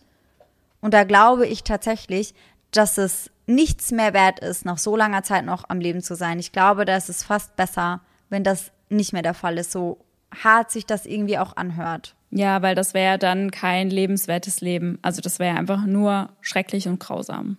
Total. Amnesty International schreibt zu dem gefundenen Knochenfragment, Unabhängige Gerichtsmediziner haben einen DNA-Test an einem Knochenstück durchgeführt, das von offiziellen Ermittlern entdeckt worden war. Die Untersuchung hat ergeben, dass diese Überreste mit der DNA seiner Familie übereinstimmen. Dies bedeutet, dass sein Tod bestätigt ist, aber dass die Umstände seines Todes und der Ort seiner Überreste noch geklärt werden müssen. Das heißt, man geht eben schon davon aus, dass Alexander Mora nicht mehr am Leben ist, aber die Umstände seines Todes, die bleiben natürlich offen. Dennoch ist er nach wie vor der einzige der vermissten Studenten, der offiziell für tot erklärt wird. Der Generalstaatsanwalt zeigt sich defensiv, indem er angibt, dass die EAAF nicht eingeladen worden sei, um jeden Schritt der strafrechtlichen Untersuchung mitzubeobachten, da das Team nur für die Beobachtung in den Bereichen Anthropologie, Forensik und kriminaltechnische Arbeit zugelassen worden wäre. Also die sagen eben, hey, die müssen ja nicht überall dabei gewesen sein. Wir laden sie ja nicht zu allem ein, das sind ja immer noch unsere Ermittlungen, aber das hat ja nichts zu heißen. Aber auch andere Ungereimheiten im Fall geben Anlass zu Spekulationen. So zumindest die EAAF. Ihnen zufolge stimmen 20 der 134 genetischen Profile, die die mexikanische Regierung an das Labor in Innsbruck geschickt hat, nicht mit den Profilen überein, die die EAAF an das Labor schickte. Das heißt, es gibt eben Unterschiede in den DNA-Profilen und laut Experten ist das sehr, sehr, sehr ungewöhnlich. Unter internationalen Kritikern werden ebenfalls fast durchgängig Zweifel an Mexikos Umgang mit dem Fall geäußert. Amnesty International beispielsweise nannte die Ermittlungsergebnisse der Regierung alles andere als schlüssig und das würde ich genauso unterschreiben. Mexikos nationale Menschenrechtskommission erklärt, ihre Ermittler würden alle möglichen Wege der Untersuchung ausschöpfen. Auch die Interamerikanische Menschenrechtskommission befasst sich mit dem Fall. Im September 2015 wurden die Ergebnisse einer sechsmonatigen Untersuchung durch ein von der Interamerikanischen Menschenrechtskommission zusammengestelltes Expertengremium der Öffentlichkeit bekannt. Die Untersuchung kommt zu dem Schluss, dass die Behauptung der Regierung, die Studenten seien auf der Mülldeponie getötet worden, weil man sie fälschlicherweise für Mitglieder einer anderen Drogenbande gehalten habe, dass diese angesichts der Bedingungen vor Ort forensisch gesehen unmöglich sei. Das heißt also, Sie sagen, dass die Ermittlungsergebnisse der Regierung so nicht richtig sein können. Hierzu beziehen sie eine wissenschaftliche Studie über den Scheiterhaufen ein, die von einem in Australien ansässigen Experten durchgeführt wurde. Nach der Version der Regierung bauten fünf Bandenmitglieder den Scheiterhaufen mit Hilfe begrenzter Mengen von Reifen, Kunststoffen, Holz und Brennstoff auf und hielten ihn hierbei für etwa 15 oder 16 Stunden lang instand. Die Studie kommt zu dem Schluss, dass etwa 30.000 Kilogramm Holz oder 13.330 Kilogramm Gummireifen erforderlich gewesen wären und diese für 60 Stunden lang gebrannt haben müssten, um die Leichen so zu verbrennen, wie sie angeblich aufgefunden wurden. In der Studie heißt es zusätzlich, dass ein Feuer diesen Ausmaßes deutliche Spuren in der Umgebung hinterlassen hätte, die bei einer Inspektion des Ortes aber nicht festgestellt wurden. Das heißt, wenn es dort wirklich so gebrannt hätte, wie es hätte brennen müssen, damit die Leichen so aussehen, dann hätte man das nachweisen können. Das war aber nicht der Fall. Boah, krass. In dem Bericht wird auch hervorgehoben, dass die Scheiterhaufen-Version auf den Geständnissen der fünf Mitglieder von Guerreros Unidos beruht. Alle fünf sagen aber auch aus, dass sie in Haft gefoltert wurden. Und eine Überprüfung der medizinischen Berichte der Inhaftierten die zeigt eben auch zahlreiche Wunden, die mit diesen Behauptungen übereinstimmen. Die Frage ist jetzt halt, wenn sie in Haft gefoltert wurden, haben sie dann einfach nur gestanden, um der Folter oder den Misshandlungen zu entgehen, oder ist das wirklich so geschehen? Also ich kann mir schon vorstellen, dass es aufgrund der Folter ist, weil das hört man ja immer wieder, dass Leute unter Folter ja einfach Sachen gestehen, die sie nicht getan haben eigentlich. Total. Und ich kann mir das eben auch sehr gut vorstellen. Denn wenn die Polizisten oder die Regierung ihnen eben gesagt hat, hey, das muss doch so und so gewesen sein und halt immer wieder draufgeschlagen haben, sie immer weiter gefoltert haben, dann stimmst du vielleicht irgendwann auch einer Version der Geschehnisse zu, die so gar nicht war. Einfach nur, dass du der Situation entkommst. Ja, das passiert ja schon oft ohne Folter, wenn Leute stundenlang befragt werden und irgendwie nicht so viel zu trinken oder nicht so viel Essen bekommen. Wir hatten das ja auch schon häufiger, dass man dann ein falsches Geständnis ablegt. Und wenn das noch unter Folter geschieht, dann ist das ja noch mal wahrscheinlicher, dass man was gesteht, was man nicht getan hat. Einfach, dass es endlich aufhört. Ja, total. Das denke ich mir eben auch. Und da ist dann halt die Frage, wie viel kann man eben auf diese Aussagen geben? Der Bericht kritisiert auch die Bemühungen der Bundesregierung, die Ereignisse ausschließlich auf die Korruption vor Ort zu schieben und die Behauptungen, dass die Bundeskräfte nicht über die notwendigen Informationen verfügten, um die Morde zu verhindern. Das heißt, in dem Bericht gehen sie eben darauf ein, dass die ganzen Geschehnisse nur auf die örtliche Korruption geschoben wird und sie weisen auch jegliche Schuld seitens der Regierung von sich. Sie sagen eben, sie hätten gar nicht über die Mittel verfügt, um das zu verhindern, denn sie hätten ja gar nicht gewusst, was da eigentlich geschah bzw. geschehen sollte. Die Überprüfung von Zeugenaussagen und offiziellen Protokollen durch die Experten ergibt jedoch etwas ganz anderes. Und zwar, dass die staatlichen Streitkräfte die Bewegung der Studenten von dem Moment an, als sie ihre Hochschule verließen, beobachtet haben. Das heißt, sie wussten eben ganz genau, was die Studenten taten und sie wussten auch ganz genau, wann, wie und wo es zu den Angriffen von Seiten der Polizei kam. Und somit hätten sie also sehr wohl einschreiten können, haben sich aber scheinbar bewusst dagegen entschieden. Nach der Veröffentlichung des Berichts verspricht die derzeit amtierende Generalstaatsanwältin Arely Gomez, die Ergebnisse in die Ermittlungen der Regierung einfließen zu lassen. Außerdem erklärt sie, dass sie eine neue, hochrangige technische Studie zur Verbrennungshypothese in Auftrag geben würde. Denn seitens der Regierung hält man nicht so viel von diesem Verbrennungsexperiment, durch welches man eben dazu gekommen ist, dass das so gar nicht geschehen sein kann. Logischerweise hält die Regierung davon nicht viel, denn das spricht ja gegen ihre Theorie bzw. ihre Version der Geschehnisse. Mhm. Und diese möchten sie nun natürlich widerlegen. Mehr und mehr bröckelt die Fassade und das Vertrauen. Schon bald glaubt niemand mehr, dass die Studenten wirklich auf der Mülldeponie verbrannt wurden und schon gar nicht, dass sie mit Mitgliedern einer Drogengang verwechselt wurden. Es war eine abscheuliche Lüge, dass sie auf der Müllkippe von Kokula verbrannt wurden, sagt einer der Väter. Es war nicht so, dass wir nicht in der Lage waren, die Wahrheit zu akzeptieren. Es war so, dass es keine Beweise für diese Version gab. Ein anderer Angehöriger gibt an, Die Farce der Regierung ist zusammengebrochen und die Frage ist nun, wo sind unsere Kinder? Eine Frage, die scheinbar nicht so leicht zu beantworten ist oder die einfach nicht beantwortet werden möchte. Viele Angehörige vermuten seit langem, dass die Studenten in die örtliche Kaserne gebracht wurden. Sie fordern Monate nach ihrem Verschwinden dann Zugang zu dieser Kaserne, doch der wird ihnen verweigert. Unter der Regierung von Präsident Enrique Pena Nieto, der von 2012 bis Dezember 2018 an der Macht war, wird auch verweigert, dass die Soldaten von jemand anderem als den Staatsanwälten befragt werden. Für die Angehörigen ein Hinweis darauf, dass es sich hierbei um eine Vertuschung handeln muss. Drohnenaufnahmen, die heimlich von einer Menschenrechtsvereinigung gemacht wurden, zeigen zudem, wie sich Marinesoldaten an der Mülldeponie in Kokula zu schaffen machen. Eine mögliche Beteiligung des Militärs wird also immer wahrscheinlicher. 2022 veröffentlicht die New York Times einen detaillierten Bericht über Mexicos Missing 43 Students. In seiner ersten Amtszeit als Präsident im Jahr 2018 gründet Lopez Obrador eine sogenannte Wahrheitskommission zur Untersuchung des Verschwindens der jungen Studenten. Die Familien der Studenten werden hierfür dann zu regelmäßigen Treffen in den Nationalpalast eingeladen und haben nun endlich das Gefühl, dass sie endlich ernst genommen werden. Doch drei Jahre später gibt es noch immer keine Neuigkeiten. Bis es dann irgendwann doch zu einem kleinen Durchbruch kommt. Eine Reihe von WhatsApp-Nachrichten wird gefunden. Diese sollen angeblich 2014 von kriminellen Mitgliedern des Militärs und anderen Beamten verschickt worden sein, die in die Entführung der Studenten verwickelt waren. Die Nachrichten scheinen in grausamen Details zu beschreiben, wie und wo die Drogenhändler die Leichen der Studenten entsorgt haben.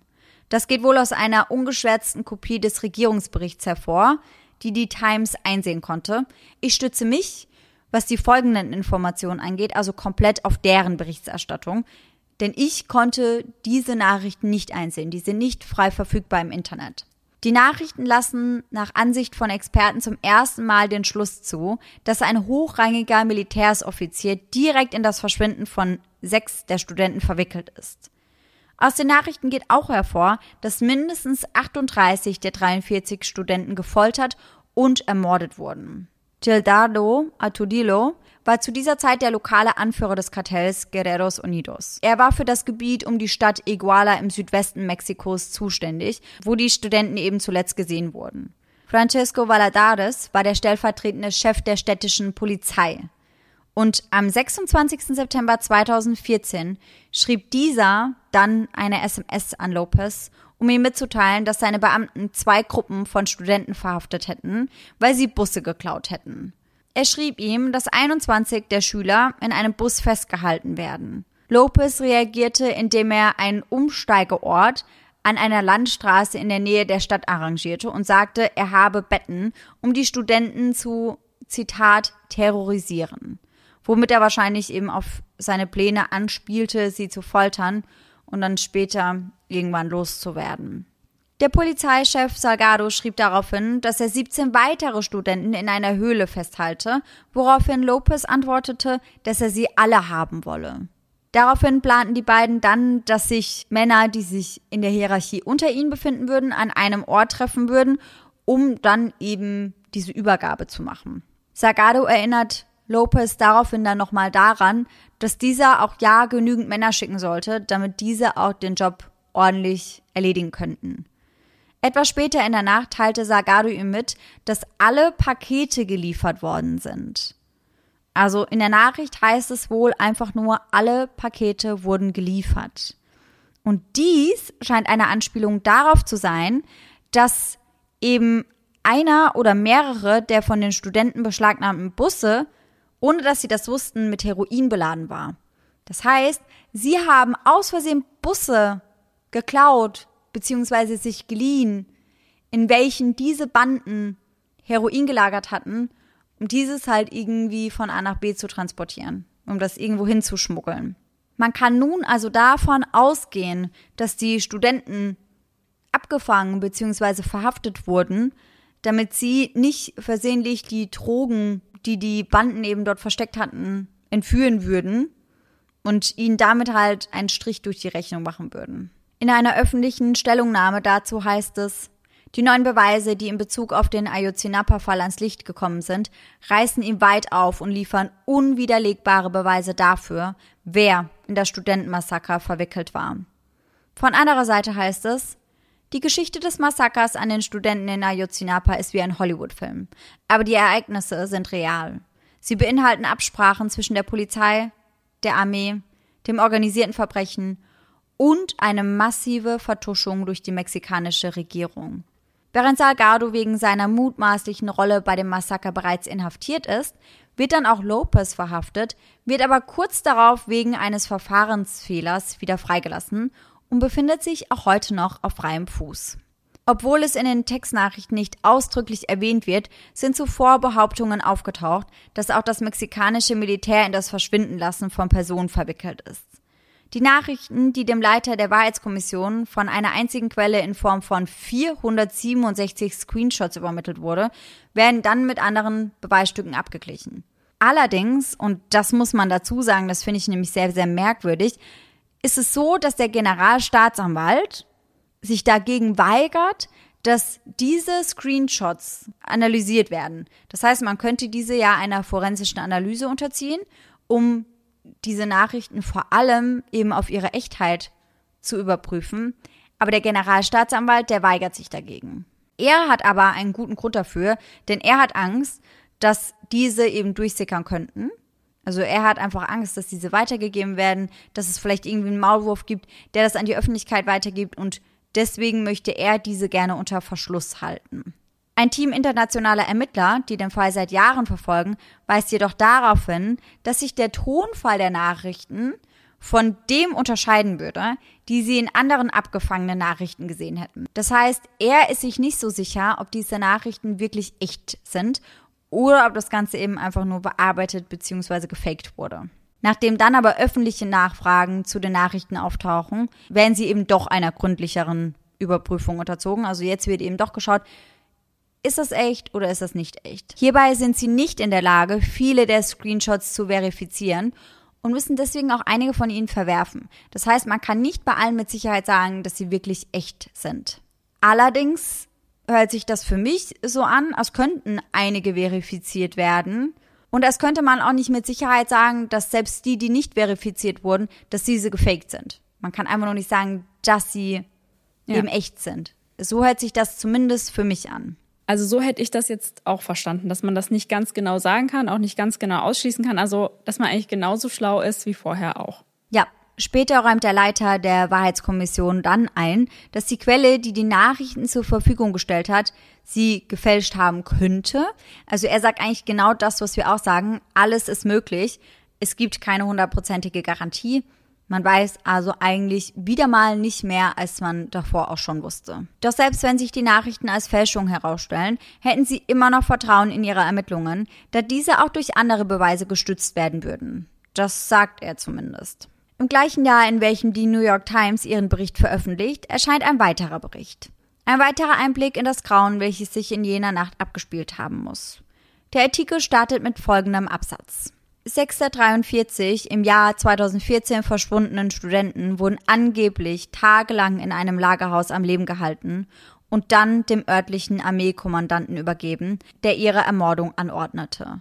Verantwortlich hierfür soll Oberst José Rodríguez Pérez sein. Weiter werden Informationen über in der Nacht getätigte Notrufe bekannt. Im Bericht der Wahrheitskommission heißt es, die Armee habe am 30. September 2014, also vier Tage nach der Entführung der Studenten, einen anonymen Notruf erhalten. Der Anrufer hätte angegeben, dass die Studenten in einem großen Betonlager an einem Ort festgehalten werden, der als Pueblo Vijo beschrieben wird. Und das ist der Ort, an dem die Massengräber gefunden wurden. Also in den Hügeln, in denen die Massengräber gefunden wurden, so wird dieser Ort dort genannt. Der Bericht schließt mit folgendem Wortlaut ab. Wie man sieht, gab es offensichtliche Absprachen zwischen Agenten des mexikanischen Staates und der kriminellen Gruppe Guerreros Unidos, die die Gewalttaten und das Verschwinden der Studenten duldeten, zuließen und daran beteiligt waren, sowie den Versuch der Regierung, die Wahrheit über die Ereignisse zu vertuschen. Das heißt, nach wie vor, zweifelsfrei kann nicht geklärt werden, was die Intention hinter dem Angriff war, oder wer genau involviert ist. Aber dennoch wurden einige Personen zur Rechenschaft gezogen und wir schauen uns an dieser Stelle mal ganz kurz an, wer und auch was die Konsequenzen für die Beteiligten sind. Bereits am 28. September 2014, kurz nach dem Angriff, wurden 22 Polizisten festgenommen. Das habe ich ja ganz am Anfang, glaube ich, schon mal erwähnt. Insgesamt 280 Polizisten wurden zu dem Vorfall befragt, jedoch überwiegend wieder freigelassen, bis eben auf diese 22. Die Staatsanwältin erklärte, dass die 22 festgenommenen Beamten übermäßige oder tödliche Gewalt gegen die Studenten angewandt hätten. Die Ermittlungen ergaben, dass 16 der 22 Polizeibeamten Schusswaffen gegen die Studenten eingesetzt hatten. Sie wurden daraufhin in der staatlichen Justizvollzugsanstalt Social Reintegration Center of Las Cruces in Acapulco, Guerrero inhaftiert. Einige Tage später wurden sie dann unter dem Vorwurf des schweren Mordes in ein Hochsicherheitsgefängnis verlegt. Am 18. Oktober 2014 wurde dann zudem bekannt, dass der Anführer der Bande Guerreros Unidos, also dieser Cedronio Salgado, von den mexikanischen Behörden verhaftet worden war und dass er auch gestanden hat, dass ihm die Gruppe der 43 Studenten übergeben wurde und dass er an ihrem Verschwinden beteiligt ist. Am 24. Juni 2020 wurde dann sein Bruder und Nachfolger José Angel Salgado ebenfalls verhaftet. Man geht davon aus, dass auch er mit in das Verschwinden der Studenten verwickelt ist. Acht weitere Kartellmitglieder werden ebenfalls verhaftet. Am 7. Mai 2015 wird Valaderes, der stellvertretende Polizeichef von Iguala, der die Nachrichten ausgetauscht haben soll, von der Bundespolizei ebenfalls festgenommen.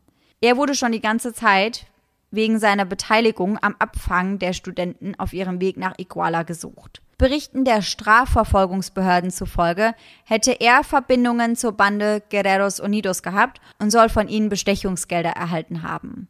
Der vermeintliche Auftraggeber, der ehemalige Bürgermeister José Luis Abaca, kam ebenfalls nicht ungeschoren davon. Wenn er auch eine Strafe für ein anderes Verbrechen bekam und keine Strafe für das Verschwinden der 43 Studenten. Er, seine Frau und der ehemalige Polizeichef der Stadt Felipe Velasquez, wurden aufgrund von Mangel an Beweisen von der Beteiligung an der Entführung und der mutmaßlichen Ermordung der Studenten nämlich freigesprochen. Das heißt, sie werden nicht zur Rechenschaft gezogen, was aber nicht bedeutet, dass sie nicht beteiligt waren. Der einzige Grund hierfür ist lediglich, dass es eben nicht genügend Indizien und Beweise für ein Verfahren gegeben hätte. Die Wahrheitskommission bezeichnet Abaka aber als den Mann, der das Massaker in Auftrag gegeben haben soll. Er soll gesagt haben, tötet sie alle, Iguala gehört mir. Angeklagt wird er dann aber wegen eines Verbrechens, welches ein Jahr vor dem Ayotzinapa-Massaker stattfand. Im Jahr 2013 soll er nämlich sechs Zivilisten entführt haben. Unter ihnen war der Anführer einer Bauernvereinigung, der mehrere Monate später tot aufgefunden wurde.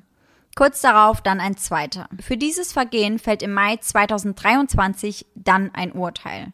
Der ehemalige Bürgermeister muss für 92 Jahre hinter Gittern. Er wird also niemals mehr auf freien Fuß kommen. Auch seine Frau und der ehemalige Polizeichef werden das Gefängnis, ebenfalls aufgrund von anderen Vergehen, nicht mehr verlassen.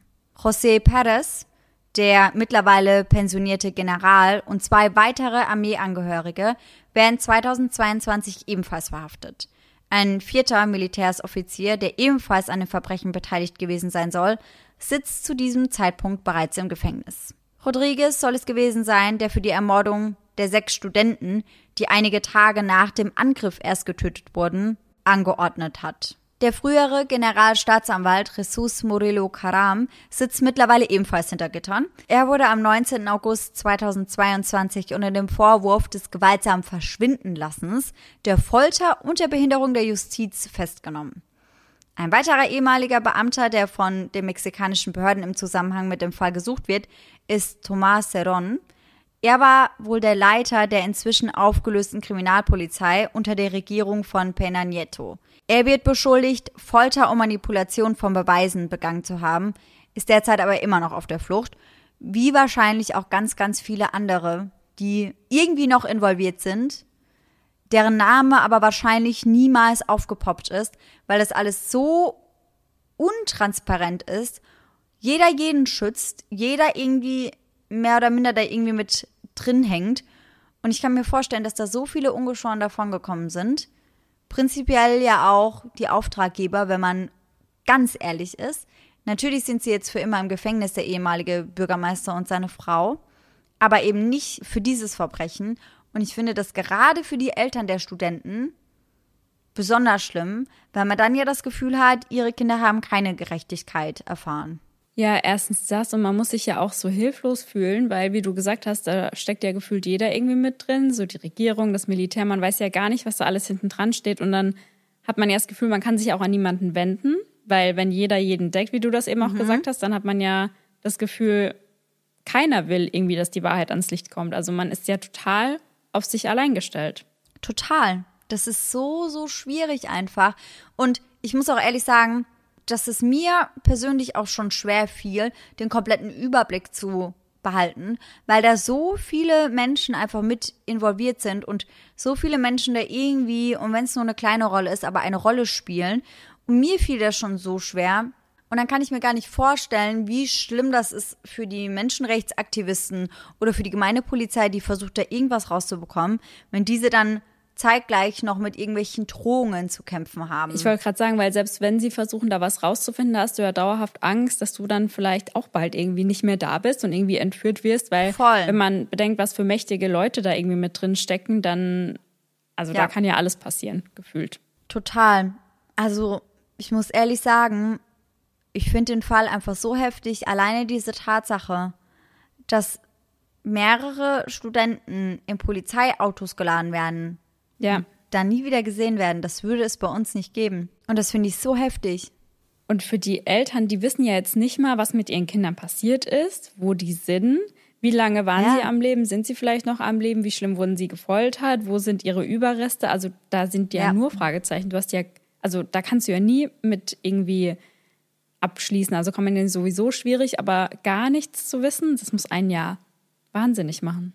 Voll. Und man weiß ja irgendwie auch gar kein richtiges Motiv, weil das ja wie in dem Fall von der Familie, die da von einem Hubschrauber abgeschossen wurde, schon mehr oder minder so ist, dass es halt einfach nur ein Kollateralschaden war. Wahrscheinlich, um diese Drogen irgendwie zu safen. Aber dafür eben über Leichen zu gehen, das finde ich schon extrem. Also, als die Studenten von den Polizisten eingesammelt wurden, da hatten die die Busse wieder. Wenn es wirklich nur um die Drogen, um das Heroin ging, dann hätten sie die Studenten dann wieder ja. freilassen können. Die hätten die, wenn es um die Drogen ging, nicht töten müssen. Das hätten sie nicht machen müssen. Denn ihre Ware, die hatten sie damit, dass sie die Busse gestoppt hatten, ja dann wieder. Und auch diese Art und Weise, was du erzählt hast, dass der eine da mit abgezogener Gesichtshaut irgendwie gefunden wurde. Also wie brutal die Ganz da auch schlimm. vorgehen. Also das ist ja, kann man sich ja gar nicht vorstellen. Ja, ich glaube, da spielt dann halt auch mit rein, dass das generelle Ansehen dieser Normal Schools oder der Normalistas, wie das teilweise auch genannt wird, halt nicht so hoch ist und dass sie von diesen halt ohnehin nicht viel halten. Und ich kann mir halt vorstellen, dass das auf jeden Fall auch eine große Rolle spielt. Ich glaube, wäre das eine weniger verhasste Gruppierung gewesen, die sie da angehalten hätten, dann wäre das vielleicht auch noch mal anders ausgegangen. Auch vielleicht seitens der Regierung anders angeordnet worden. Aber ich glaube, da ist eben einiges zusammengekommen. Und ich kann mir auch schon vorstellen, dass es nicht nur mit den Drogen allein zu tun hat, sondern dass schon auch der ehemalige Bürgermeister das mit in Auftrag gegeben hat, so nach dem Motto, meine Frau hat da eine wichtige politische Veranstaltung und ich möchte nicht, dass sie gestört wird um jeden Preis und dass das halt irgendwie schon auch mit zu dem geführt hat, zu was es da am Ende kam. Kann ja auch eine Mischung aus beidem gewesen ja. sein. Drogen in dem Bus plus der Bürgermeister, der halt keine Ruhestörung möchte und deswegen haben sich dann halt eben das Kartell und die Regierung zusammengetan. Boah, ich finde das echt so krass. Und ich meine, ich bin ja froh, dass wenigstens ein paar da irgendwie zur Rechenschaft gezogen wurden und hinter Gittern sitzen. Ja. Aber da sind ja trotzdem noch so viele Fragezeichen, weil ich finde, gerade was das Motiv angeht, das ist ja sowas, das ist ja so eine entscheidende Frage, wenn man sich denkt, okay, die wurden einfach so aus dem Weg geräumt, weil das irgendwelche Politiker oder Polizisten entschieden haben. Das muss für die Eltern ja auch einfach grausam sein, der Gedanke übel. Also das finde ich auch ganz schlimm. Und halt auch wirklich, wo sind sie? Wo sind sie verblieben? Sie können ihre eigenen Kinder nicht irgendwie beerdigen. Sie haben keinen Ort, in dem sie ja. richtig trauern können. Und als Wise News dann vor Ort war, da sind die auch in einige der Studentenwohnheime rein, in einige der Zimmer. Und da hat dann einer der Studenten auch gezeigt, da stand dann irgendwie so eine Adidas-Tasche, so eine Trainingstasche und noch so ein paar Sachen nebendran. Und da meinte er dann eben auch, das sind die Habseligkeiten von einem der vermissten Studenten, der halt eigentlich sein Zimmergenosse war. Und die Sachen stehen da halt einfach noch. Es gibt keinen Abschluss.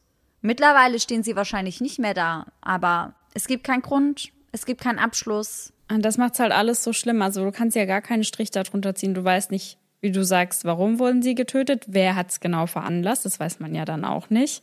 Und wo sind sie einfach? Also mhm. dieses, wie du gesagt hast, sein Kind auch nicht beerdigen zu können, ist ja eh schon schlimm, wenn man sein Kind verliert, aber dass man irgendwie, ja, halt wenigstens ihm so die letzte Ruhe geben kann. Und ja, das ist einfach, einfach nur grausam.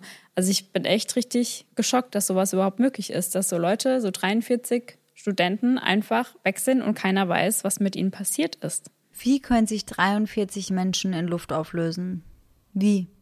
43 Menschen, die bei Polizisten ins Auto gestiegen sind. Also der Punkt ist halt auch echt krass. Also weil eigentlich sollte man ja Total. denken, dass man bei der Polizei sicher ist und denen vertrauen kann. Aber scheinbar ist das halt absolut nicht der Fall. Also definitiv nicht überall. Und ich glaube, gerade in solchen Ländern wie Mexiko muss man halt schon sehen, ob man an die richtige Person mhm. gerät oder nicht. Ich denke, auch da gibt es Beamte, die nicht korrupt sind. Und ich glaube, auch da gibt es Beamte, die wirklich mit Herzblut diesen Job machen, um Leuten zu helfen. Aber wenn du da an die Falschen gerätst, dann sind die absolut ja. skrupellos. Boah, total erschreckend alles irgendwie. Voll. Ich fand das auch ganz, ganz, ganz erschreckend. Erschreckend ist das richtige Wort. Das macht einem richtig Angst, wenn man darüber nachdenkt. Ja, voll. Und es war, da haben wir ja vorher schon, bevor wir aufgenommen haben, drüber gesprochen, dass das jetzt mal ein ganz anderer Fall ist, als wir das sonst besprechen. Ja. Und ich fand's super interessant, mal zu hören, wie so die ganzen Verstrickungen da teilweise sind. Also weil man sich das mhm. so in einem Land wie in Deutschland jetzt, oder ich kann mir das zum Beispiel nicht vorstellen. Und das mal so ja. zu hören, was da eigentlich abgeht, das ist schon, ja, so wirklich außerhalb meiner Realität auf jeden Fall. Und das ist ganz, ja. ganz schlimm. Ja, auf jeden Fall. Also ich muss auch ehrlich sagen, ich hatte richtig Respekt vor diesem Fall. Und ich hoffe auch, dass ich den entsprechend rübergebracht habe und ich habe besten Gewissens recherchiert und ich hoffe, dass alle meine Quellen da auch der Wahrheit entsprechen. Ich hatte aber sehr, sehr viele sehr gute und verlässliche Quellen, wie unter anderem dann auch die New York Times. Das heißt, das ist wirklich alles so geschehen. Aber zwischenzeitlich in der Recherche saß ich echt da und dachte mir so, das kann doch nicht sein. Mhm, mh. Das kann doch nicht sein, dass der mit abgezogener Gesichtshaut gefunden wurde. Da dachte ich mir dann, bin ich irgendwie gerade auf Reddit gelandet, weil das für mich auch so weit weg von unserer Realität ist, dass ich mir das gar nicht vorstellen konnte. Und ich war wirklich so, nein, das, das kann nicht passiert sein. Aber Tatsache ist es eben genau so passiert. Und das ist schon unheimlich. Also ich weiß jetzt schon, dass ich da auf jeden Fall noch eine ganze Weile drüber nachdenken werde, weil ich finde, das kann man nicht so leicht aus dem Kopf kriegen. Ja, total. Und ich bin auch mal sehr gespannt, was ihr zu dem Fall sagt. Ob ihr das auch gut finden, wenn wir ab und zu mal in so eine Richtung gehen, die eine ganz andere Richtung ist, also nicht dieses typische True Crime. Ich gehe davon aus, dass weder Laura noch ich wollen, dass der Podcast irgendwie zu politisch wird. Ja. Und man muss aber auch dazu sagen, dass das ja nichts wirklich mit Politik, sondern eher mit Korruption zu tun hat. Was da aber halt eben mit reinspielt. Aber ich fand den Fall auf jeden Fall sehr spannend. Es war für mich auch eine Herausforderung, den auszuarbeiten, mich da erstmal so ein bisschen einzulesen und einzugrooven. Und ich bin echt gespannt, wie euer Feedback zum Fall ist und ob ihr da vielleicht irgendwie noch eine Theorie habt, was passiert sein könnte, ob ihr den Fall kanntet, ob ihr eine Idee habt, wer da dahinter stecken könnte. Ich bin echt sehr gespannt, was ihr dazu sagt. Also schreibt uns das auf jeden Fall mal auf Instagram. Ja, gern, weil ich habe vorher noch nie davon gehört. Mhm. Und ich finde, du hast den Fall sehr gut erzählt. Ich konnte dir sehr gut folgen, dafür, dass da so viel passiert ist einfach. Also danke, dass du den mitgebracht hast heute. Dankeschön, das freut mich wirklich sehr. Das bedeutet mir gerade bei dem Fall viel, weil ich mir so unsicher war. Ich war irgendwann so in diesem Strudel drin und war so, mhm. oh mein Gott, versteht noch irgendjemand, was ich hier erzählen will? Deswegen, ich hoffe, dass es den meisten Leuten so geht, wie es dir geht, dass sie mir folgen konnten. Bestimmt. Und ich würde sagen, an dieser Stelle können wir auf jeden Fall einen Gänsehaut-to-go-Moment gebrauchen, oder? Ja, ganz, ganz definitiv. Und ich habe uns da auch schon einen ausgesucht. Sehr gut, ich bin gespannt.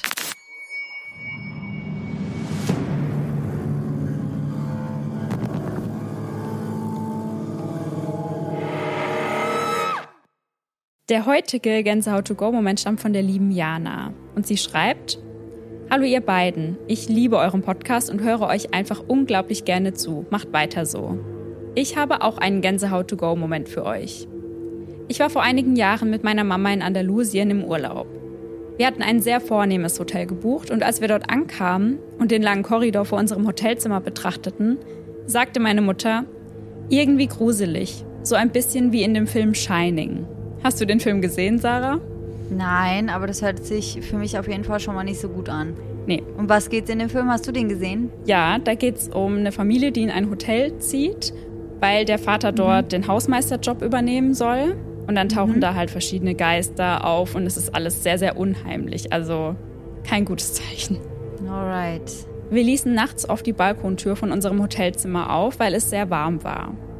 Vor der Tür und den Fenstern waren lange weiße Gardinen. In einer Nacht wurde ich wach, weil es stark gewittert hat. Dabei flatterten die langen Gardinen. Das Zimmer wurde immer wieder von den Blitzen kurz erleuchtet und meine Mutter, die neben mir lag, redete im Schlaf. Danke für gar nichts.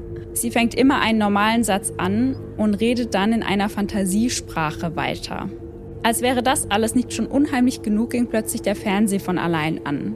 Wir hatten den Fernseher aber vorher nie eingeschaltet oder als Wecker einrichten lassen. Ich machte danach kein Auge mehr zu in dieser Nacht. Am nächsten Morgen fragte mich meine Mutter nur, warum ich so müde aussehen würde. Ich erzählte ihr die Geschichte und sie sagte nur, merkwürdig. Dazu muss man wissen, dass meine Mama eine zierliche Person mit ganz langen, dunklen Haaren ist. Natürlich liebe ich sie über alles, aber das hat die Situation in der Nacht für mich nicht besser gemacht. Ja, das kann ich auf jeden Fall nachvollziehen. Da fühlt man sich dann so ein bisschen heimgesucht von The Crutch oder so. ja. Danke für gar nichts. Ja, und dann so fragt ungefähr. sie noch so, hey, warum siehst du denn so müde aus? So, ja, Sis, frag dich das mal. Was ist passiert? Was ist geschehen? Ja, hm. Komisch. Krass. Sehr unheimlich auf jeden Fall, weil da echt einiges zusammenkam. Und an der Stelle, wenn du den Film Shining noch nie gesehen hast, den solltest du schauen. Das ist ein richtig Horrorklassiker. Ja? Mhm. Hm. Hm, hm. hm. Tja, mache ich das vielleicht mal, aber nicht während ich alleine in einem Hotelzimmer auf Bali bin. Wahrscheinlich besser. Aber nicht. die Tür lasse ich hier nie auf, weil die Luftfeuchtigkeit dafür einfach zu hoch ist. Schon mal gut. Aber trotzdem, trotzdem werde ich das erst machen, wenn ich wieder zu Hause bin. Vielleicht verdonner ich dich dann auch dazu, mitzuschauen. Ich gucke den gern nochmal mit. Also, ja. Hammer. Bin ich dabei. Geil. Und dann können wir auch wieder deutsche Süßigkeiten essen. Die Süßigkeiten, ja. ich probiere die heiß mal hier, aber. Nicht so. Es geht, es geht. Das Essen sonst hier ist 10 von 10, 12 von 10 wahrscheinlich eher, aber die Süßigkeiten sind nicht so meins. Und ich habe mir einmal scharfe Chips geholt. Ciao, Leben. Ich bring die dir mit. Du wirst sterben. Mein Zahnfleisch hat getan gefühlt, ey. Und ihr müsst wissen, wenn Sarah das sagt, Sarah kann sehr gut sehr viel scharf essen. Und wenn sie mal was mhm. zu scharf findet, dann ist es auch wirklich zu scharf in der Regel. Also, ja. Ja. ja. Und Sarah, wir haben doch voll auf die Drachenzungen von Hitchler zusammen gegessen. Ja. Die gibt es jetzt als Wassereis. Was? Ja, saures Wassereis, was nach Drachenzungen schmeckt. Ich habe es leider noch nicht gefunden, aber das gibt's und das besorge ich, bis du wieder da bist. Geil, ja, da nagel ich dich auf jeden Fall drauf fest, die will ich haben. Ja. Hey, wie geil, ich liebe Eis und ich liebe Drachenzungen und ja. die Mischung. Beste Kombi. Hammer. Ich war geil. schon in drei nice. Läden, die hatten es alle nicht, aber jetzt habe ich irgendwo gelesen, die soll es beim Penny geben. Also werde ich wohl mal beim Penny vorbeischauen. Ja, da wirst du wohl mal beim Penny vorbeischauen, das denke ich auch. Ich habe ja noch ein bisschen Zeit, Geil. bis du wieder da bist. Bis dahin, ja. Ja, ja das stimmt. Ja, gut. Dann würde ich fast sagen, sind wir am Ende der Folge angekommen. Und ihr müsst gerade wissen, unser Rohmaterial sind drei Stunden. Das ist krank. Also ich bin sehr gespannt, wie lang die Folge am Ende wird. Sie wird auf jeden Fall sehr lange. Das freut euch aber ja immer sehr. Ja. Laura nicht so, weil die muss alles schneiden. aber ich habe ja noch Zeit. Ja. Stimmt. Und dann hoffen wir natürlich, dass ihr alle nächsten Sonntag wieder mit dabei seid. Und bis dahin, schöne Träume. Bis dann. Tschüss. Tschüssi. Ein Mitglied der Gruppe sagt später, dass sie eine Reihe von Bussen für ihre Reise requir requirieren. Ak akquirieren? Es nicht akquirieren? Habe ich auch gedacht. Warum habe ich denn requirieren? Ey, hast du an mich gedacht? Habe ich eben auch gedacht. Wahrscheinlich wirklich. Jetzt hat er wieder die Augen auf. Jetzt fühlt ihn ja auch super langweilig, ne? Er sitzt halt einfach nur da und versteht ja auch kein Wort, ne? Also, ja, und das dann stundenlang so, ja, würde ich glaube ich auch in so einem dunklen Raum, ja, nur auf mich ist halt Licht. Er, die sitzen schon so ein bisschen im Dunkeln und denkst dir auch so, boah. Siehst echt aus, als wärst du so eine Fernsehmoderatorin oder so, so richtig. Ah, oh, Flugzeug. Ja, hörst du es, geil. Tschüssi. Der 7-One Audio Podcast-Tipp. Mein Name ist Paul Ripke und heute geht es um den Podcast AWFNR. Alle Wege führen nach Ruhm. Der Paul Ripke Podcast, das ist ein Gesprächspodcast für seichte Unterhaltung. Also, du lauschst zwei Menschen, manchmal auch drei, bei einem Telefonat oder einem Gespräch dabei zu, wie sie darüber labern, was in ihrer letzten Zeit so abging. Bei AWFNR rufe ich Leute aus meinem Telefonbuch, interessante Freundinnen aus aller Welt an. Neben Poldi, Lola Weipert, Bowser kommen hier auch regelmäßig Chrissy Martin und Caro Kauer zu Wort. Oder eben auch Menschen, Menschen, die einfach mich begeistert haben. Jonas Deichmann war da, Jan Ulrich, mit dem habe ich gesprochen. Und grundlegend weiß ich nicht ganz genau, was da in der Zukunft passiert, aber ich rufe Leute an, die ich in der Woche vielleicht auch mal kennengelernt habe und die mich inspiriert haben, um vielleicht euch da draußen auch ein ganz klein bisschen zu inspirieren. Jedes Gespräch überrascht zumindest mich jedes Mal aufs Neue und manchmal kommt sogar dabei raus, dass ich danach mich für ein Praktikum bei Big FM bewerbe und vielleicht sogar das eine oder andere berufliche Erfolgserlebnis feiern darf. Danke, Lola, dafür. Schon mal. Also jeden Dienstag um 16.20 Uhr deutscher Zeit, vor 20 und so, gibt's eine neue Folge AWFNR. Und wenn du die nicht verpassen willst, dann abonniere jetzt den Podcast auf dem Podcast-Player deines Vertrauens. Viel Spaß beim Hören von Alle Wege führen nach Ruhm.